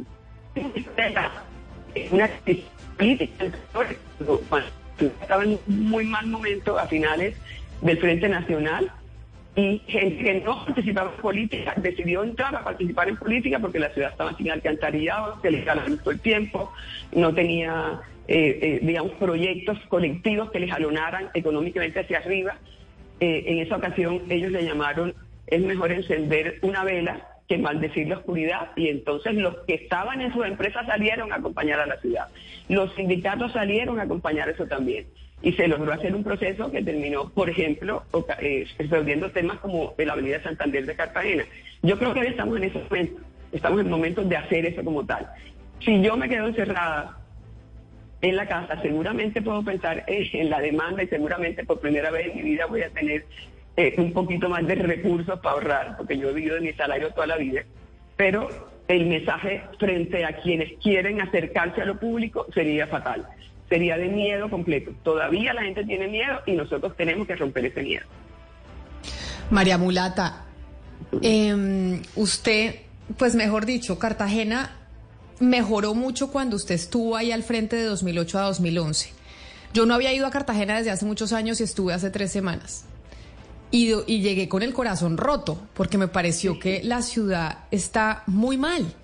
Yo decía, esta es la joya de la corona de Colombia y el tema uno de la prostitución tan evidente que incluso ya llegándose a parecer como a países eh, del sudeste asiático como Tailandia, en donde es en las calles supremamente evidente las mujeres explotadas sexualmente, el desorden, em, las calles inundadas, mejor dicho, me dio dolor de ver a Cartagena decir, esta que es la ciudad de mostrar, la que se hacen todos los congresos, la que es nuestra niña consentida, estar en estas condiciones, qué tristeza. Usted cuando sale de la, cárcel y la ve, ¿la ve con esos mismos ojos que la vi yo? O, tal vez yo estuve exagerando un poco. No, yo no creo que hayas exagerado. Yo, la primera vez que salí de mi casa, que fue como al mes, eh, porque yo tuve que reencontrarme con todos los espacios. Todavía no sé prender ni la televisión porque perdí esas esa competencias en los dos años. Pero, pero cuando entré, fui al centro por primera vez, fue una invitación que me hizo me hizo nuestra hija a almorzar y llegué realmente muy, muy, muy impresionada. Y el deterioro es un deterioro de mucho tiempo. Es que acuérdense que Cartagena desde el año 2012 hasta el año 2016 o 14 tuvo 12 alcaldes en ese periodo, es decir, alcaldes de, de ocho meses, de un año. no ha habido ningún proceso posterior que continúe los procesos que tienen que hacerse en materia de desarrollo urbano, en materia de conservación y en materia de conservar la joya de la corona. Si es que Cartagena vive es por el centro histórico, si es que Cartagena vive por lo que hicieron los esclavizados. Cartagena sin las murallas y sin la riqueza que significa eh, eh, patrimonial, eh, tangible e intangible para Cartagena, pues no tendríamos las mismas posibilidades de tener eh, eh, digamos, eh, empleo, de tener gente, digamos, alrededor del desarrollo turístico y lo que significa en materia económica y de empleabilidad. Entonces, el trabajo que viene es importante, duro. Yo he visto mucho desorden en tránsito. El centro me tiene, digamos, muy triste, pero sé que vamos a sacarlo adelante. Estamos trabajando muy fuertemente procesos que jamás debieron pararse. Por ejemplo, el gran acuerdo que teníamos en ese momento entre hoteleros, carperos, operadores turísticos, que se llamaba La muralla soy yo, para trabajar en contra de la explotación sexual de menores y para proteger a, esta población y que funcionó suficientemente en el momento, pues se acabó y en este momento no se está, eh, eh, digamos, no hay ese proceso. Y yo, y yo creo, por supuesto, que lo que más hay que trabajar es eh, una Cartagena donde todos los jóvenes tengan la posibilidad real de cumplir con su sueño y su potencialidad. Nosotros sacamos 10.000 estudiantes de los colegios públicos de Cartagena y a la universidad pública pueden entrar compitiendo con los privados solamente 1.500 y pasan más del 50% del sector del colegio privado. Entonces, imagínense ese, ese, número tan importante eh, de jóvenes de Cartagena eh, que, que, después de una secundaria quedan sin poder seguir su proceso. Eso se va a resolver, se puede resolver. Lo resolvimos desde el año 2008 a 2011, de manera que tenemos eh, digamos, ya estamos estudiando muy fuertemente lo que está pasando y creo que en corto tiempo vamos a tener un centro histórico dedicado a, la cultura, al patrimonio, al turismo de larga estancia, que es, el que más nos interesa, al turismo cultural, con una agenda cultural de, de, enero a domingo, que nos permita no solamente tener un festival internacional de música, un festival de cine, sino que tengamos la posibilidad de tener una agenda cultural permanente que movilice económicamente el centro y que nos impida lo que está pasando ahora. Estamos estudiando, por ejemplo, redes y en redes encontramos publicidad explícita invitando a venir a Cartagena a turismo sexual. Eso es lo que vamos a intentar. sobre eso justamente le quería preguntar, ya Camila lo mencionaba, es muy triste pues ver la prostitución en, en las calles de Cartagena, en el centro histórico, e incluso prostitución infantil. Eh, eh, es, es considerada Cartagena, tristemente, para, para muchos como un destino turístico. ¿Cómo cambiar esa imagen? En ese punto específico, ¿cómo se podría trabajar para cambiar esa percepción de Cartagena y obviamente cambiar la situación de las mujeres que ejercen la prostitución en el centro? Pues eso se, eso se tiene que trabajar en, en varias, varias líneas, ¿no? Si tú tienes una, una, una unos sectores eh, formados institucionalmente cumpliendo con sus, con sus roles de estudio cuando les corresponden, las edades que les corresponden, protegidos por los procesos familiares y colectivos de los barrios, que puedan seguir estudiando con posibilidades de seguir creciendo y desarrollándose. Si tú tienes una, una, una eh, eh, digamos, empresa turística, organizada alrededor de proteger el patrimonio que les interesa, porque si no se protege, pues se va a perder para todos, porque las empresas no compiten si la ciudad no compite, y la ciudad no compite si ve, si viene al centro a disfrutar semejante belleza y lo que ve es deterioro y lo que ve es lo que se está viendo en este momento. Esa es otra línea que hay que trabajar, pero también hay que trabajar eh, eh, temas de mejorar el tema eh, de la investigación, digamos, el tema no es la policía al lado sin, sin hacer nada. El tema es que no puede haber niños en la calle en el centro, que no puede haber explotación sexual de menores, porque eso no es prostitución, sino explotación sexual de menores. Prostitución ya es a partir de que sea una mayoría de edad y en, en, Colombia no hay prohibición legal de prostitución, pero sí se puede regular y se puede y estamos definiendo cómo vamos a regular eh, eh, esto, pero sobre todo estando con educación, cultura, institucionalmente, el tema de la protección de nuestros jóvenes. Señora Pinedo, sí, en ese sentido le quiero preguntar a, usted, es con el tratamiento, y usted ya nos da como unos, unas primeras puntadas, el tratamiento que le daría al problema de la explotación sexual de las mujeres. Eh, no hablemos de explotación sexual infantil, porque eso pues eh, obviamente pues es, es, es algo que, que, que se debe atacar, pero usted eh, trata la, prostitución, ¿para usted la prostitución es un trabajo? ¿Para usted es un trabajo o para usted la prostitución es explotación sexual de mujeres? Porque eso, eh, si bien es cierto en Colombia, si bien en, Colombia, eh, pues es el, la inducción a la prostitución es lo que es castigado, pues eso está ligado a unas cadenas de, a unas cadenas del crimen organizado. Es, es explotación sexual de menores. Lo, la prostitución como tal no tiene en Colombia la categoría de delito. Luego tienes que combatirlo con temas como cultura, más trabajo económico en otros sectores, más protección a la población juvenil, eh, más trabajo colectivo. Hay una línea de, mujeres eh, que está, eh, digamos, luchando porque Colombia sea abolicionista en materia de, de, control de la prostitución, pero el, hecho real es que como gobernante tú tienes que gobernar dentro de los parámetros que tienes y en este momento nos toca dentro de eh, una legislación colombiana que establece que la prostitución es un delito, para nosotros el fortalecimiento de los procesos de las mujeres, el, fortalecimiento eh, de, la, de las posibilidades de crecimiento de las mujeres, porque finalmente, eh, digamos, no, no tienes manera de decirle a una persona que, que no que no utilice su cuerpo en este momento. ¿Qué tenemos, tenemos manera de regular? De regular de regular espacios, de regular la manera como proteges el tema eh, en materia eh, eh, de medicina preventiva. Pero fundamentalmente lo que tienes que hacer es tener una ciudad que le dé oportunidades a la gente, una ciudad que se, que se siente con todo el mundo, incluida con las personas están en este momento allí a tomar decisiones diferentes. Y creo que en el pasado lo hemos hecho y lo hemos hecho de manera exitosa. Voy a hacerlo y eso es lo que está pasando en este momento.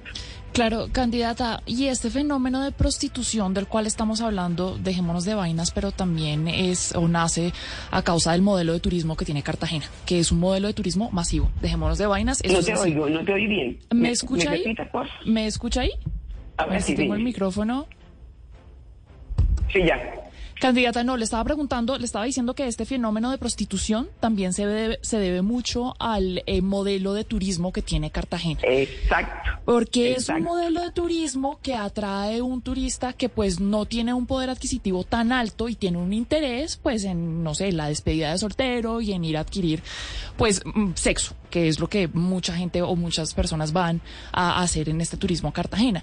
Yo sí quisiera saber si de pronto usted estaría dispuesta a cambiar ese modelo de turismo por uno en el que se verían los precios más altos de pronto, pero que atraerían a un tipo de turismo o turista que está interesado en otras cosas y que tiene una capacidad adquisitiva mucho mayor y que puede dejarle de pronto pues más plata a la ciudad y no eh, inundarla con una cantidad de turistas pues que a veces la ciudad no da abasto con ella.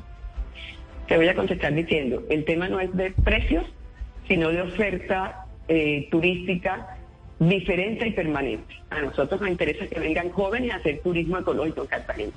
Nos interesa que el Cerro de la Copa se convierta en un atractivo fuerte turístico de escuelas de danza y de, y de, y de restaurante. Nos interesa que venga un turismo de alto nivel a consumir en los hoteles de alto nivel. Nos interesa que venga un turismo familiar a a la oferta que no hemos construido aún y que tenemos que construir de oferta también eh, para las familias con hijos menores. Ese es el reto que tenemos. Ahora mismo vivimos de un turismo en donde no hemos invertido mayor cosas como Estado, es decir, el turismo nuestro está alrededor de la belleza de Cartagena que es inigualable. Pero tenemos que ir más allá, incluso cuando se habla de que tiene eh, que, aportarle más al PIB nacional el turismo, tenemos que tomar decisiones de inversión diferentes también. Ese turismo permanente y el trabajo que hay que hacer muy fuerte en materia de redes, de alianzas con sectores eh, eh, eh, empresariales turísticos, incluso de alianzas con algunos otros sectores. Miren, nosotros hicimos una vez una cosa que fue fantástica. El turismo que más, estaba llegando hace unos años a Cartagena en, a temas de prostitución era un turismo que venía de Italia. Y estudiamos el fenómeno y con una fundación italiana que se llamaba Chita Dinanza Activa, se hizo un proceso, ellos como ellos de italianos también avergonzados de lo que está pasando en alianza con, la ciudad para poder enfrentar y visibilizar el tema. De manera que son muchas más cosas. No es un tema de que la gente tenga más plata, no. Nosotros no queremos solo que venga aquí la gente que puede estar en, los hoteles de más alto nivel. Queremos invadir la ciudad de turismo y que la vergüenza sea que, eh, que haya gente en la esquina Candidata, yo, yo, le quería preguntar por su propuesta económica más allá del turismo. Yo con todo el respeto a los cartageneros, pero me pregunto a veces si gran parte de que Cartagena y Bolívar tengan números de miseria y de pobreza mucho más altos que el promedio nacional obedece a que casi que se piense y se diga que la única vocación de Bolívar y de Cartagena es el turismo. Yo creo que es muy difícil que una capital viva sobre el turismo y aparte la actividad portuaria del puerto y el turismo, realmente Cartagena y Bolívar no ofrecen mucho más. Por eso le quiero preguntar qué propuesta económica hay para desarrollar otro tipo de industrias, de servicios y de actividades económicas para la población. Nosotros no vivimos solo el turismo, de hecho el mayor, el, mayor, el sector que mayores impuestos nos entrega es la industria. Y tenemos una industria poderosa que la trabajamos y la decidimos desde la ciudad.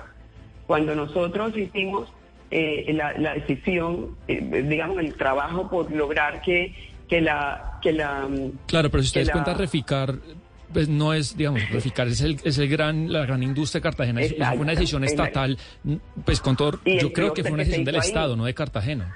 No, señor, no fue decisión del Estado. Cartagena como tal hizo compromisos previos con el Estado frente a qué, teníamos, qué personal tenemos que formar, cuánta gente tenemos que formar en tales áreas. Ese fue un acuerdo firmado y suscrito entre la refinería antes de arrancar y Cartagena sobre la base de educar la población para que la inversión no llegara a, Cartagena con gente de otra parte y nosotros no, no tuviéramos la gente trabajando. Los niveles mil personas trabajaron en, este y, y, eso lo hemos hecho con otros sectores también como tal, y tú tienes razón. Cartagena no solo tiene turismo, Cartagena tiene un sector industrial importante, Cartagena tiene unas posibilidades en la zona rural de Cartagena importante también, pero en materia de generación de empleo, cada cuarto de hotel en Cartagena nos genera un empleo por lo menos. Cada, cada yata en Cartagena nos, nos genera tres empleos por lo menos. De manera que es una mano dura importante para nosotros que tenemos que trabajar. Y además de eso, es una oferta que va a crecer porque la ciudad es maravillosa. La ciudad tiene una posibilidad increíble de tener buen turismo. Pero, mire, María Mulata, eh, le quiero le quiero comentar lo siguiente y le voy a hacer la pregunta sobre eso también. Eh, recientemente, la última vez que estuve en Cartagena, estuve con Heriberto Fiorillo, ya Fiorillo falleció. Y, y, nos dolió mucho ver a Cartagena, fuimos de aquí de Barranquilla, por la cantidad de, el, acoso y la, tragedia que significa la explotación sexual de menores, pero ya usted ha hablado bastante de ese tema. Pero le quiero preguntar, María Mulata, por dos retos muy importantes que tiene Cartagena que queremos tanto nosotros. El tema de la informalidad, el tema del desempleo que es agobiante en Cartagena como en muchas partes del país, pero en Cartagena mucho más. Y el tema de la inseguridad. Esos dos temas son unos lunares muy grandes, aparte de todo lo que usted ha conversado con nosotros ahora en la mañana sobre, sobre, sobre la, tragedia de Cartagena. ¿Qué va a hacer usted una vez en la alcaldía, María Mulata, por el tema de la informalidad, el desempleo, pero sobre todo la informalidad y la inseguridad que acosa tanto a la, a la, a la Cartagena actual? Pues seguir trabajando en eso. Parte de lo que, digamos, nosotros estamos eh, trabajando por una ciudad que tiene que trabajar por tres sectores. Un sector empresarial que queremos que siga creciendo y produciendo un sector de clase media que tiene que fortalecerse también y que está haciendo en este momento el sector que está generando empresas medianas eh, en Cartagena y está jalonando la ciudad en temas de construcción, de restaurantes, en temas diversos. Y tenemos un 40 y pico por ciento de, de, eh, de sectores populares que necesitamos que crezcan económicamente para que lleguen a ingresar la franja de clase media de la población. Y efectivamente el reto más grande que tenemos es la informalidad en materia de empleo en Cartagena. Y ese reto lo tenemos en la región Caribe, lo tiene Barranquilla, lo tiene Santa Marta y lo tiene Cartagena. Eh, tenemos que, eh, lo que hemos hecho para hacer eso es, es, lo, lo, que hicimos, yo no, ahora no estoy en el gobierno, lo que hicimos en el gobierno en el pasado fue sentar y encontrar los, los sectores em, productivos importantes para la ciudad y, eh, eh, digamos, hacer una alianza suficientemente fuerte eh, con los sectores educativos. Eso en, una, en, un, unos centros que, fueron los centros empresariales Pedro Romero, que fueron de ser modelo para América Latina. Allí nos sentamos a revisar y a sentar cosas y a organizar el tema de la fiabilidad. Cosas tan pequeñas como que, por ejemplo, no tenían en Mamonal tenía que comprar en para las fábricas de Mamonal eh, en Medellín, eh, porque eran donde los hacían, los resolvimos sentándonos a trabajar y a mirar y entonces 100 personas y 100 mujeres de la zona oriental organizadas empezaron a producir eso y se compra ahora en Cartagena. Ese es el diálogo que hay que tener para poder empezar a formalizar más fuertemente los sectores que tenemos que formalizar. Ese fue el diálogo que tuvimos para poder formalizar a todos los vendedores informales que estaban en la Matuna y en el centro, que entraron a ser parte de lo que hoy es la Galería Nuevo Colombia, lo que, lo que se convirtió además en, zapaterías colectivas a partir de unir 10 de, los, de las personas que estaban en la calle en un solo almacén que sigue siendo un almacén productivo y lo hemos estado revisando. De manera que el reto que tenemos realmente es, es importante. Y es importante también que tengamos la posibilidad de hacer inversiones más grandes en Cartagena, porque si el país quiere que crezcamos y que tengamos más presencia en el PIB, tenemos que invertir mucho más fuertemente para tener mucho más fortaleza y ofertas turísticas en la ciudad, eh, que necesita, por ejemplo, convertir a la ciudad en el hub eh, telecompita Panamá para América Latina. Esos son procesos que tenemos que trabajar y que vamos a trabajar seguramente con fortaleza. Quiero hacerle, preguntarle por dos nombres y ya se nos va acabando el tiempo y agradeciéndole enormemente que nos haya regalado estos minutos, además, después de tanto tiempo de no haber estado en los medios de comunicación. No, no, y el primero es, usted va a tener que trabajar si gana la alcaldía de Cartagena, que yo creo que sí, pero pues hay que medirse en las urnas y hay que ver qué pasa en democracia. Usted va a tener que trabajar con el gobierno central, que es el gobierno de Gustavo Petro. Y el gobierno de Gustavo Petro ha venido a ser un gobierno de cambio, que así es como lo han vendido desde la campaña pasada. Y quiero eh, saber usted cómo ha visto este primer año del gobierno y las expectativas que tiene de una posible interacción entre Bogotá, gobierno nacional, y Cartagena, gobernada por Judith Pinedo, es decir, por usted. Pues le queremos coger la caña al plan de desarrollo del presidente Petro, precisamente en materia económica y en materia de turismo. Él está planteando cambiar el porcentaje de aportes que hacen eh, algunos, digamos, el sector productivo en materia de eh, de, explotación de fósiles por turismo, pero para eso tiene que meterse la mano en el drill y la tiene que hacer con Cartagena, que es por donde puede entrar el turismo, es el nombre que, bueno, yo, el ancla de Colombia para vender la ciudad para poder subir suficientemente es Cartagena. Eh, lo que han hecho otros países y lo que ha hecho, por ejemplo, eh, el, Caribe, el Caribe no colombiano, el Gran Caribe, para poder tener permanencia de turismo y tener una, una digamos, una un ingreso suficiente, lo, eh, lo que han hecho es tomar decisiones. Por ejemplo, para conectividad, ¿qué decisión tomaron las islas del Caribe? La decisión de los gobiernos fue, si no vienen los aviones llenos, nosotros tenemos un fondo que cubriría eso durante el primer tiempo. Y no han tenido que usarlo nunca porque los aviones empezaron a llegar llenos totalmente, pero hay que tener conectividad directa porque sin conectividad directa a Cartagena eh, es difícil que tengamos los, los niveles de, de visitantes que el país eh, que al país le servirían para tener ingresos suficientes, como han hecho otros países. Nos tocaría también hacer otro tipo de ofertas. De manera que, si me preguntas, yo creo que es la caña que le queremos coger al gobierno nacional en materia de y ahora le pregunto por William Dow, que es a quien usted le recibiría la administración. Usted ha dicho, como está Cartagena hoy, en las condiciones en las que está, no es solo de la última administración, es de varias administraciones que vinieron después del 2011 cuando nosotros salimos de la alcaldía. Pero quiero preguntarle por Dow y su administración. a mí me tocó, me ha tocado poco porque, bueno, como sabes, casi todo el gobierno de Dow estaba, estado detenida.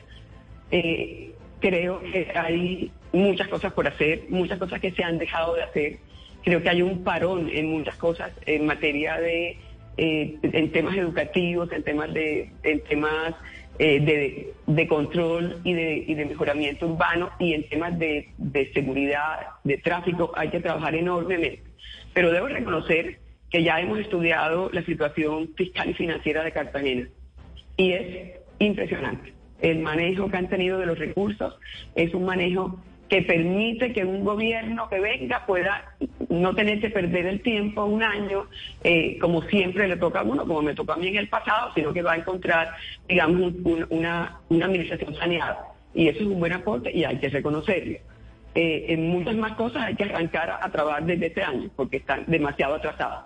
Pero yo creo que, que en esta materia eh, la ciudad ha adelantado respuesta me parece importante porque William Dow cuando hizo campaña, hizo campaña con el eslogan de en contra de los corruptos y de los que se roban la plata.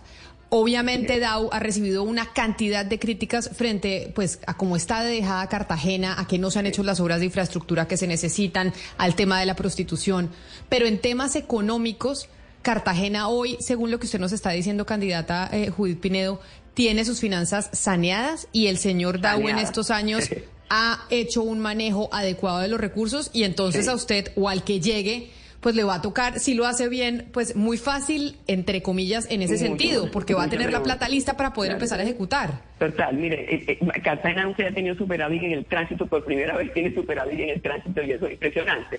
Entonces Cartagena tiene que preguntarse, ya que tenemos las arcas llenas, tenemos una, una, una gestión en Hacienda y fiscal saneada, ¿a quién quiero entregarle eso? ¿A quién le quiero entregar eso para que lo maneje? Eh, ¿Cómo quiero que manejen eso que queda ahí que es importante? Porque es, eh, sí es importante. Eh, hace unos días me decía un, señor en un barrio que esto va a ser como cuando Jaime Castro le dejó la casa arreglada a Peñalosa o algo así, no me acuerdo. Pero tengo que decirlo, así hay muchas cosas por hacer, muchas cosas atrasadas, mucho trabajo por hacer, pero en ese campo hicieron la tarea. Pero esa es una buena noticia y como nos vamos a ir, Hugo Mario Paromar quiere despedir a Judith Pinedo con esta canción. Vamos a poner esta canción del grupo Nietzsche, ya me dice Hugo Mario, ¿por qué razón? Ah. En el mismo lugar sigue Cartagena con la misma playa, con la misma arena. En el mismo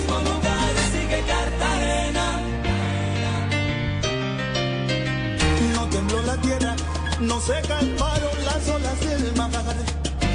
Esta canción es eh, una canción del grupo Nietzsche Camila, la canta Elvis Magno, se llama Un día después habla de Cartagena, bueno, habla en realidad de una relación, parece que no le fue bien al, al, intérprete con la relación, pero dice que a pesar de todo, a pesar del desamor, eh, las cosas siguen como, como estaban.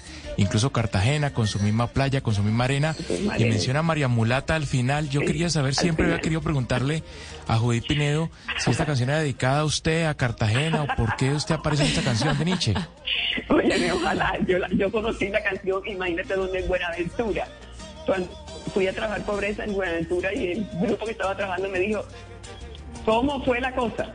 ¿Qué fue que sacó a Nietzsche? Porque esa es una canción de desamor y al final fui de María Mulata y llamamos, ya, ya, ya no pudimos preguntarle, por supuesto, al compositor y nos contó la, la persona, el manager, de ellos, que, que, que él, él eh, que quiso mencionar María Mulata por el tema de María Mulata, porque le había gustado el asunto, porque tal, de manera que tengo un pedacito ahí aunque no soy yo. Pero, no, ay, no, no la podemos dejar ir sin preguntarle por qué le dicen María Mulata. María Mulata es un pájaro, es un pájaro eh, que en Cartagena está en todas partes. La María Mulata, eh, la María Mulata, aprendimos de Grau que la María Mulata nunca vive en un árbol, en una pareja, sino en grandes colonias eh, vive la María Mulata y se defiende colectivamente y nosotros creemos que así hay que defender Cartagena. María Mulata es un animal que ha sobrevivido a todo. Eh, antes comía una sola hoja y ahora, como vengan ustedes a la playa y se les piden un sándwich por ahí, perdieron, porque se lo lleva la María Mulata, no se a morir de hambre. Eh, ha sobrevivido como los cartageneros a todos. La María Mulata el fuerte color negro, el, macho y cafecito la hembra como el que tengo yo, que es como la raíz que tenemos los cartageneros y cartageneras, la raíz que nos hace caminar como caminamos, bailar como bailamos, hablar como hablamos. Y sobre todo la María Mulata, el macho y la hembra, tiene nombre de mujer, el animal. Y con eso queríamos decirle a la ciudad nosotros creemos que esta ciudad tiene que verse con los dos ojos, con el de los hombres y el de las mujeres, y es hora de que lo veamos con los ojos de las mujeres. Y como yo representé a María Mulata en primer lugar, me terminaron, me terminaron diciendo a mí María Mulata, y a mí me encanta. A mí me hace feliz. Pues María Mulata seguramente Cartagena va a ver con los ojos de María Mulate de una mujer eh, los próximos cuatro años después de las elecciones eh, de octubre, la política en la heroica. Judith, mil gracias por estar hoy con nosotros aquí en Mañanas Blue, por darnos esta entrevista. Mucha suerte en la recolección de las firmas. Sé que las opciones son enormes para poder volver al poder en Cartagena y pues ojalá así sea después de las finanzas saneadas del señor Dau y con tantos proyectos por hacer una ciudad que se lo merece. Mil gracias. Muchas gracias a ustedes por este doctorado que me hicieron después de tanto tiempo privada. Gracias. Un abrazo grande. Es la una de la tarde en punto. Nosotros llegamos así al final eh, de Mañanas Blue, al final eh, de la semana y cerrando con broche de oro con esta súper invitada en Patos al Agua, una pata al agua, porque sí, tenemos elecciones regionales el octubre y esta es una de las candidatas más opcionadas a la alcaldía de Cartagena. Nos volvemos a encontrar el lunes en la media mañana.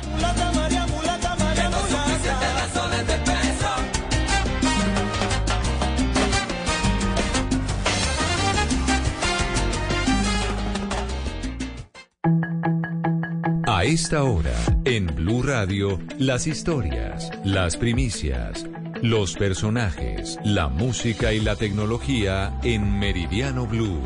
Con Ricardo Ospina, Silvia Patiño y Octavio Sazo.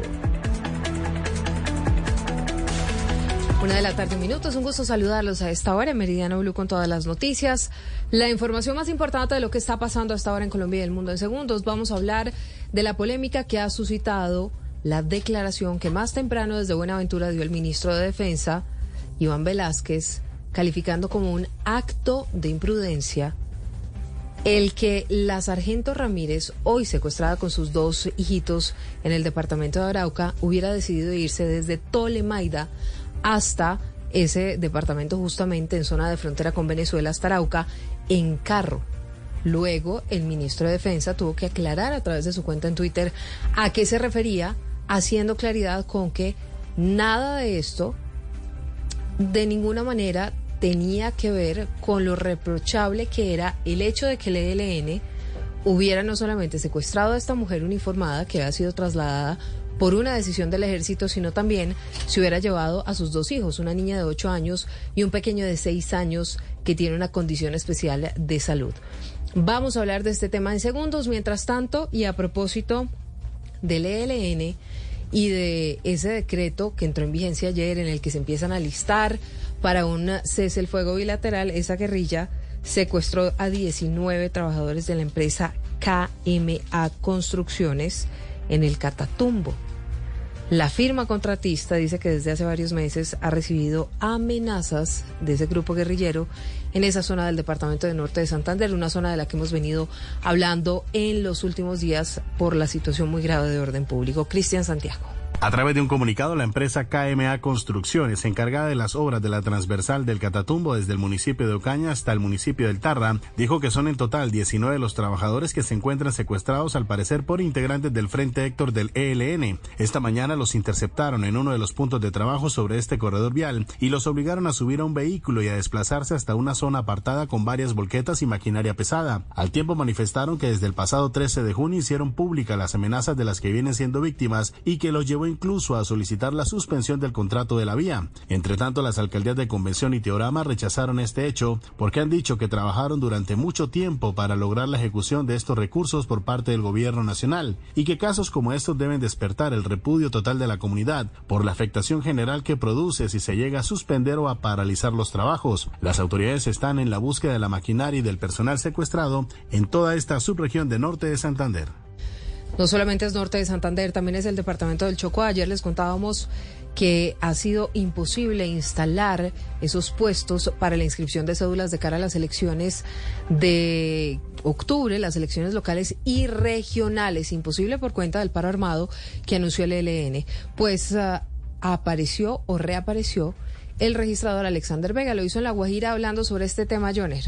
Desde La Guajira, el registrador nacional Alexander Vega dijo que hay 63 puestos que por temas de orden público en Nariño y Chocó no se han podido abrir estos puestos de votación para inscripción de cédula y dijo que ellos garantizan la logística en el país y confían en que el gobierno nacional garantizará la seguridad. Hay un paro armado, eh, hay municipios eh, como Ismina donde no hemos podido iniciar en los puestos de inscripción, pero también con la firma del cese bilateral con el ELN confiamos plenamente que esta organización tampoco interfiera en el proceso electoral. El registrador nacional desde La Guajira no quiso entregar declaraciones frente a los audios de Oscar Iván Zuluaga, donde hablaría aparentemente con él sobre las investigaciones en su contra en el Consejo Nacional Electoral por el caso Odebrecht. Manifestó que actualmente hay que regirse por lo que se emitió en el comunicado donde decía él que las manifestaciones y los señalamientos que le hacían en dicha grabación no eran ciertos.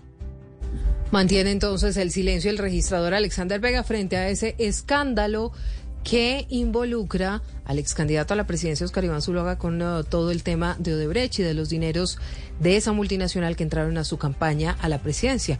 Se limita entonces el registrador Alexander Vega al comunicado que emitió hace algunos días al respecto, refiriéndose y diciendo, entre otras cosas, que no era el presidente del Consejo Nacional Electoral, para la fecha en la que se estaban investigando justamente los ingresos de ese tipo de dineros a las campañas presidenciales.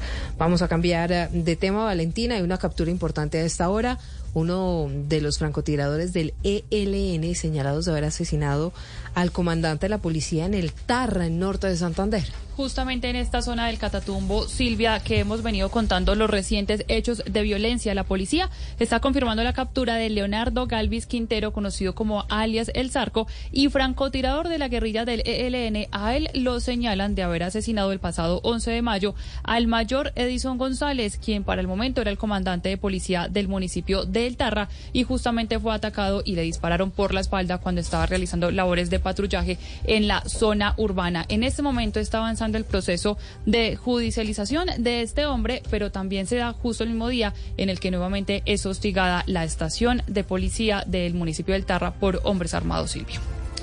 En instantes uh, comienza un uh, Consejo de Seguridad que va a estar encabezado por el presidente Gustavo Petro allí en Buenaventura, otra de las zonas de las que les hemos hablado bastante esta semana, por la las los diferentes tipos de violencia que se presentan allí en el puerto golpeado por la pobreza, golpeado por la extorsión, golpeado por tantos y tantos delitos. Juanita.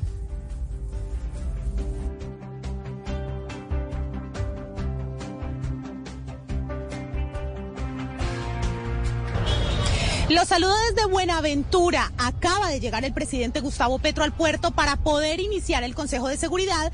Ya llegó la vicepresidenta Francia Márquez, está el ministro de Defensa, toda la cúpula militar, el comisionado de paz, el ministro del Interior Luis Fernando Velasco para tratar sobre la seguridad en esta región del país que está en estado crítico. La población pide a gritos soluciones porque los enfrentamientos entre las bandas criminales están costándole la vida a personas inocentes que viven en las comunas. Incluso escuchen ustedes las declaraciones del ministro de Defensa, Iván Velázquez. En Buenaventura, varios barrios, en unas comunas específicas, las bandas criminales han impuesto inclusive horario de ingreso y de salida de sus territorios, de los territorios de las comunidades y lo que tenemos que hacer es liberar esos territorios. El director de la Policía, el general William Salamanca, reveló que ya tienen identificadas a 45 personas señaladas por los delitos de concierto para delinquir homicidio y extorsión y desde el Ministerio de Defensa hacen un llamado para que la gente no tenga miedo, denuncien que bajo reserva van a atender esta información valiosa para poder dar con el paradero de estas personas. Luego del Consejo de Seguridad habrá una reunión en el Coliseo Central Roberto Lozano Batalla, donde el presidente presidente Gustavo Petro va a escuchar a la población para poder tomar medidas extremas frente a la grave situación de orden público que azota a esta región del país. Que no solamente es Buenaventura, es en general el departamento del Valle del Cauca, Gomario. Las autoridades están ofreciendo 50 millones de pesos de recompensa para dar con los asesinos de la Secretaría de Movilidad de Tuluá y de una contratista también. Silvia, acaba de terminar un consejo extraordinario de seguridad allí en Tuluá. Intentan establecer las autoridades quién asesinó y quién ordenó el asesinato de Yuri Alejandra Guatapí, la Secretaría de Movilidad de Tuluá, y de su asesora jurídica, Caterine Toro. Ellas, recordemos, se desplazaban en un vehículo particular por una calle del barrio Palo Bonito, una zona residencial del centro de esa ciudad, cuando fueron atacadas a disparos. El alcalde de Tuluá, John Jairo Gómez, ha dicho que no se descarta ninguna hipótesis y ofreció una recompensa.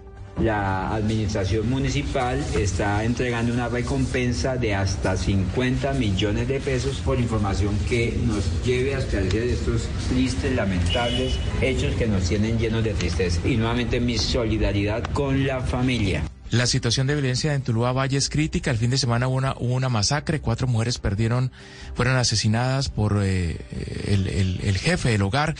Y también se han denunciado en los últimos días atentados y amenazas contra candidatos a la alcaldía y periodistas de esa ciudad. Silvia. Hugo Mario, gracias. Vamos a estar, por supuesto, atentos a los operativos, a la información que la gente puede entregar con respecto a este crimen. Vamos a cambiar de tema. Oscar Torres, ¿cuáles fueron los resultados de una auditoría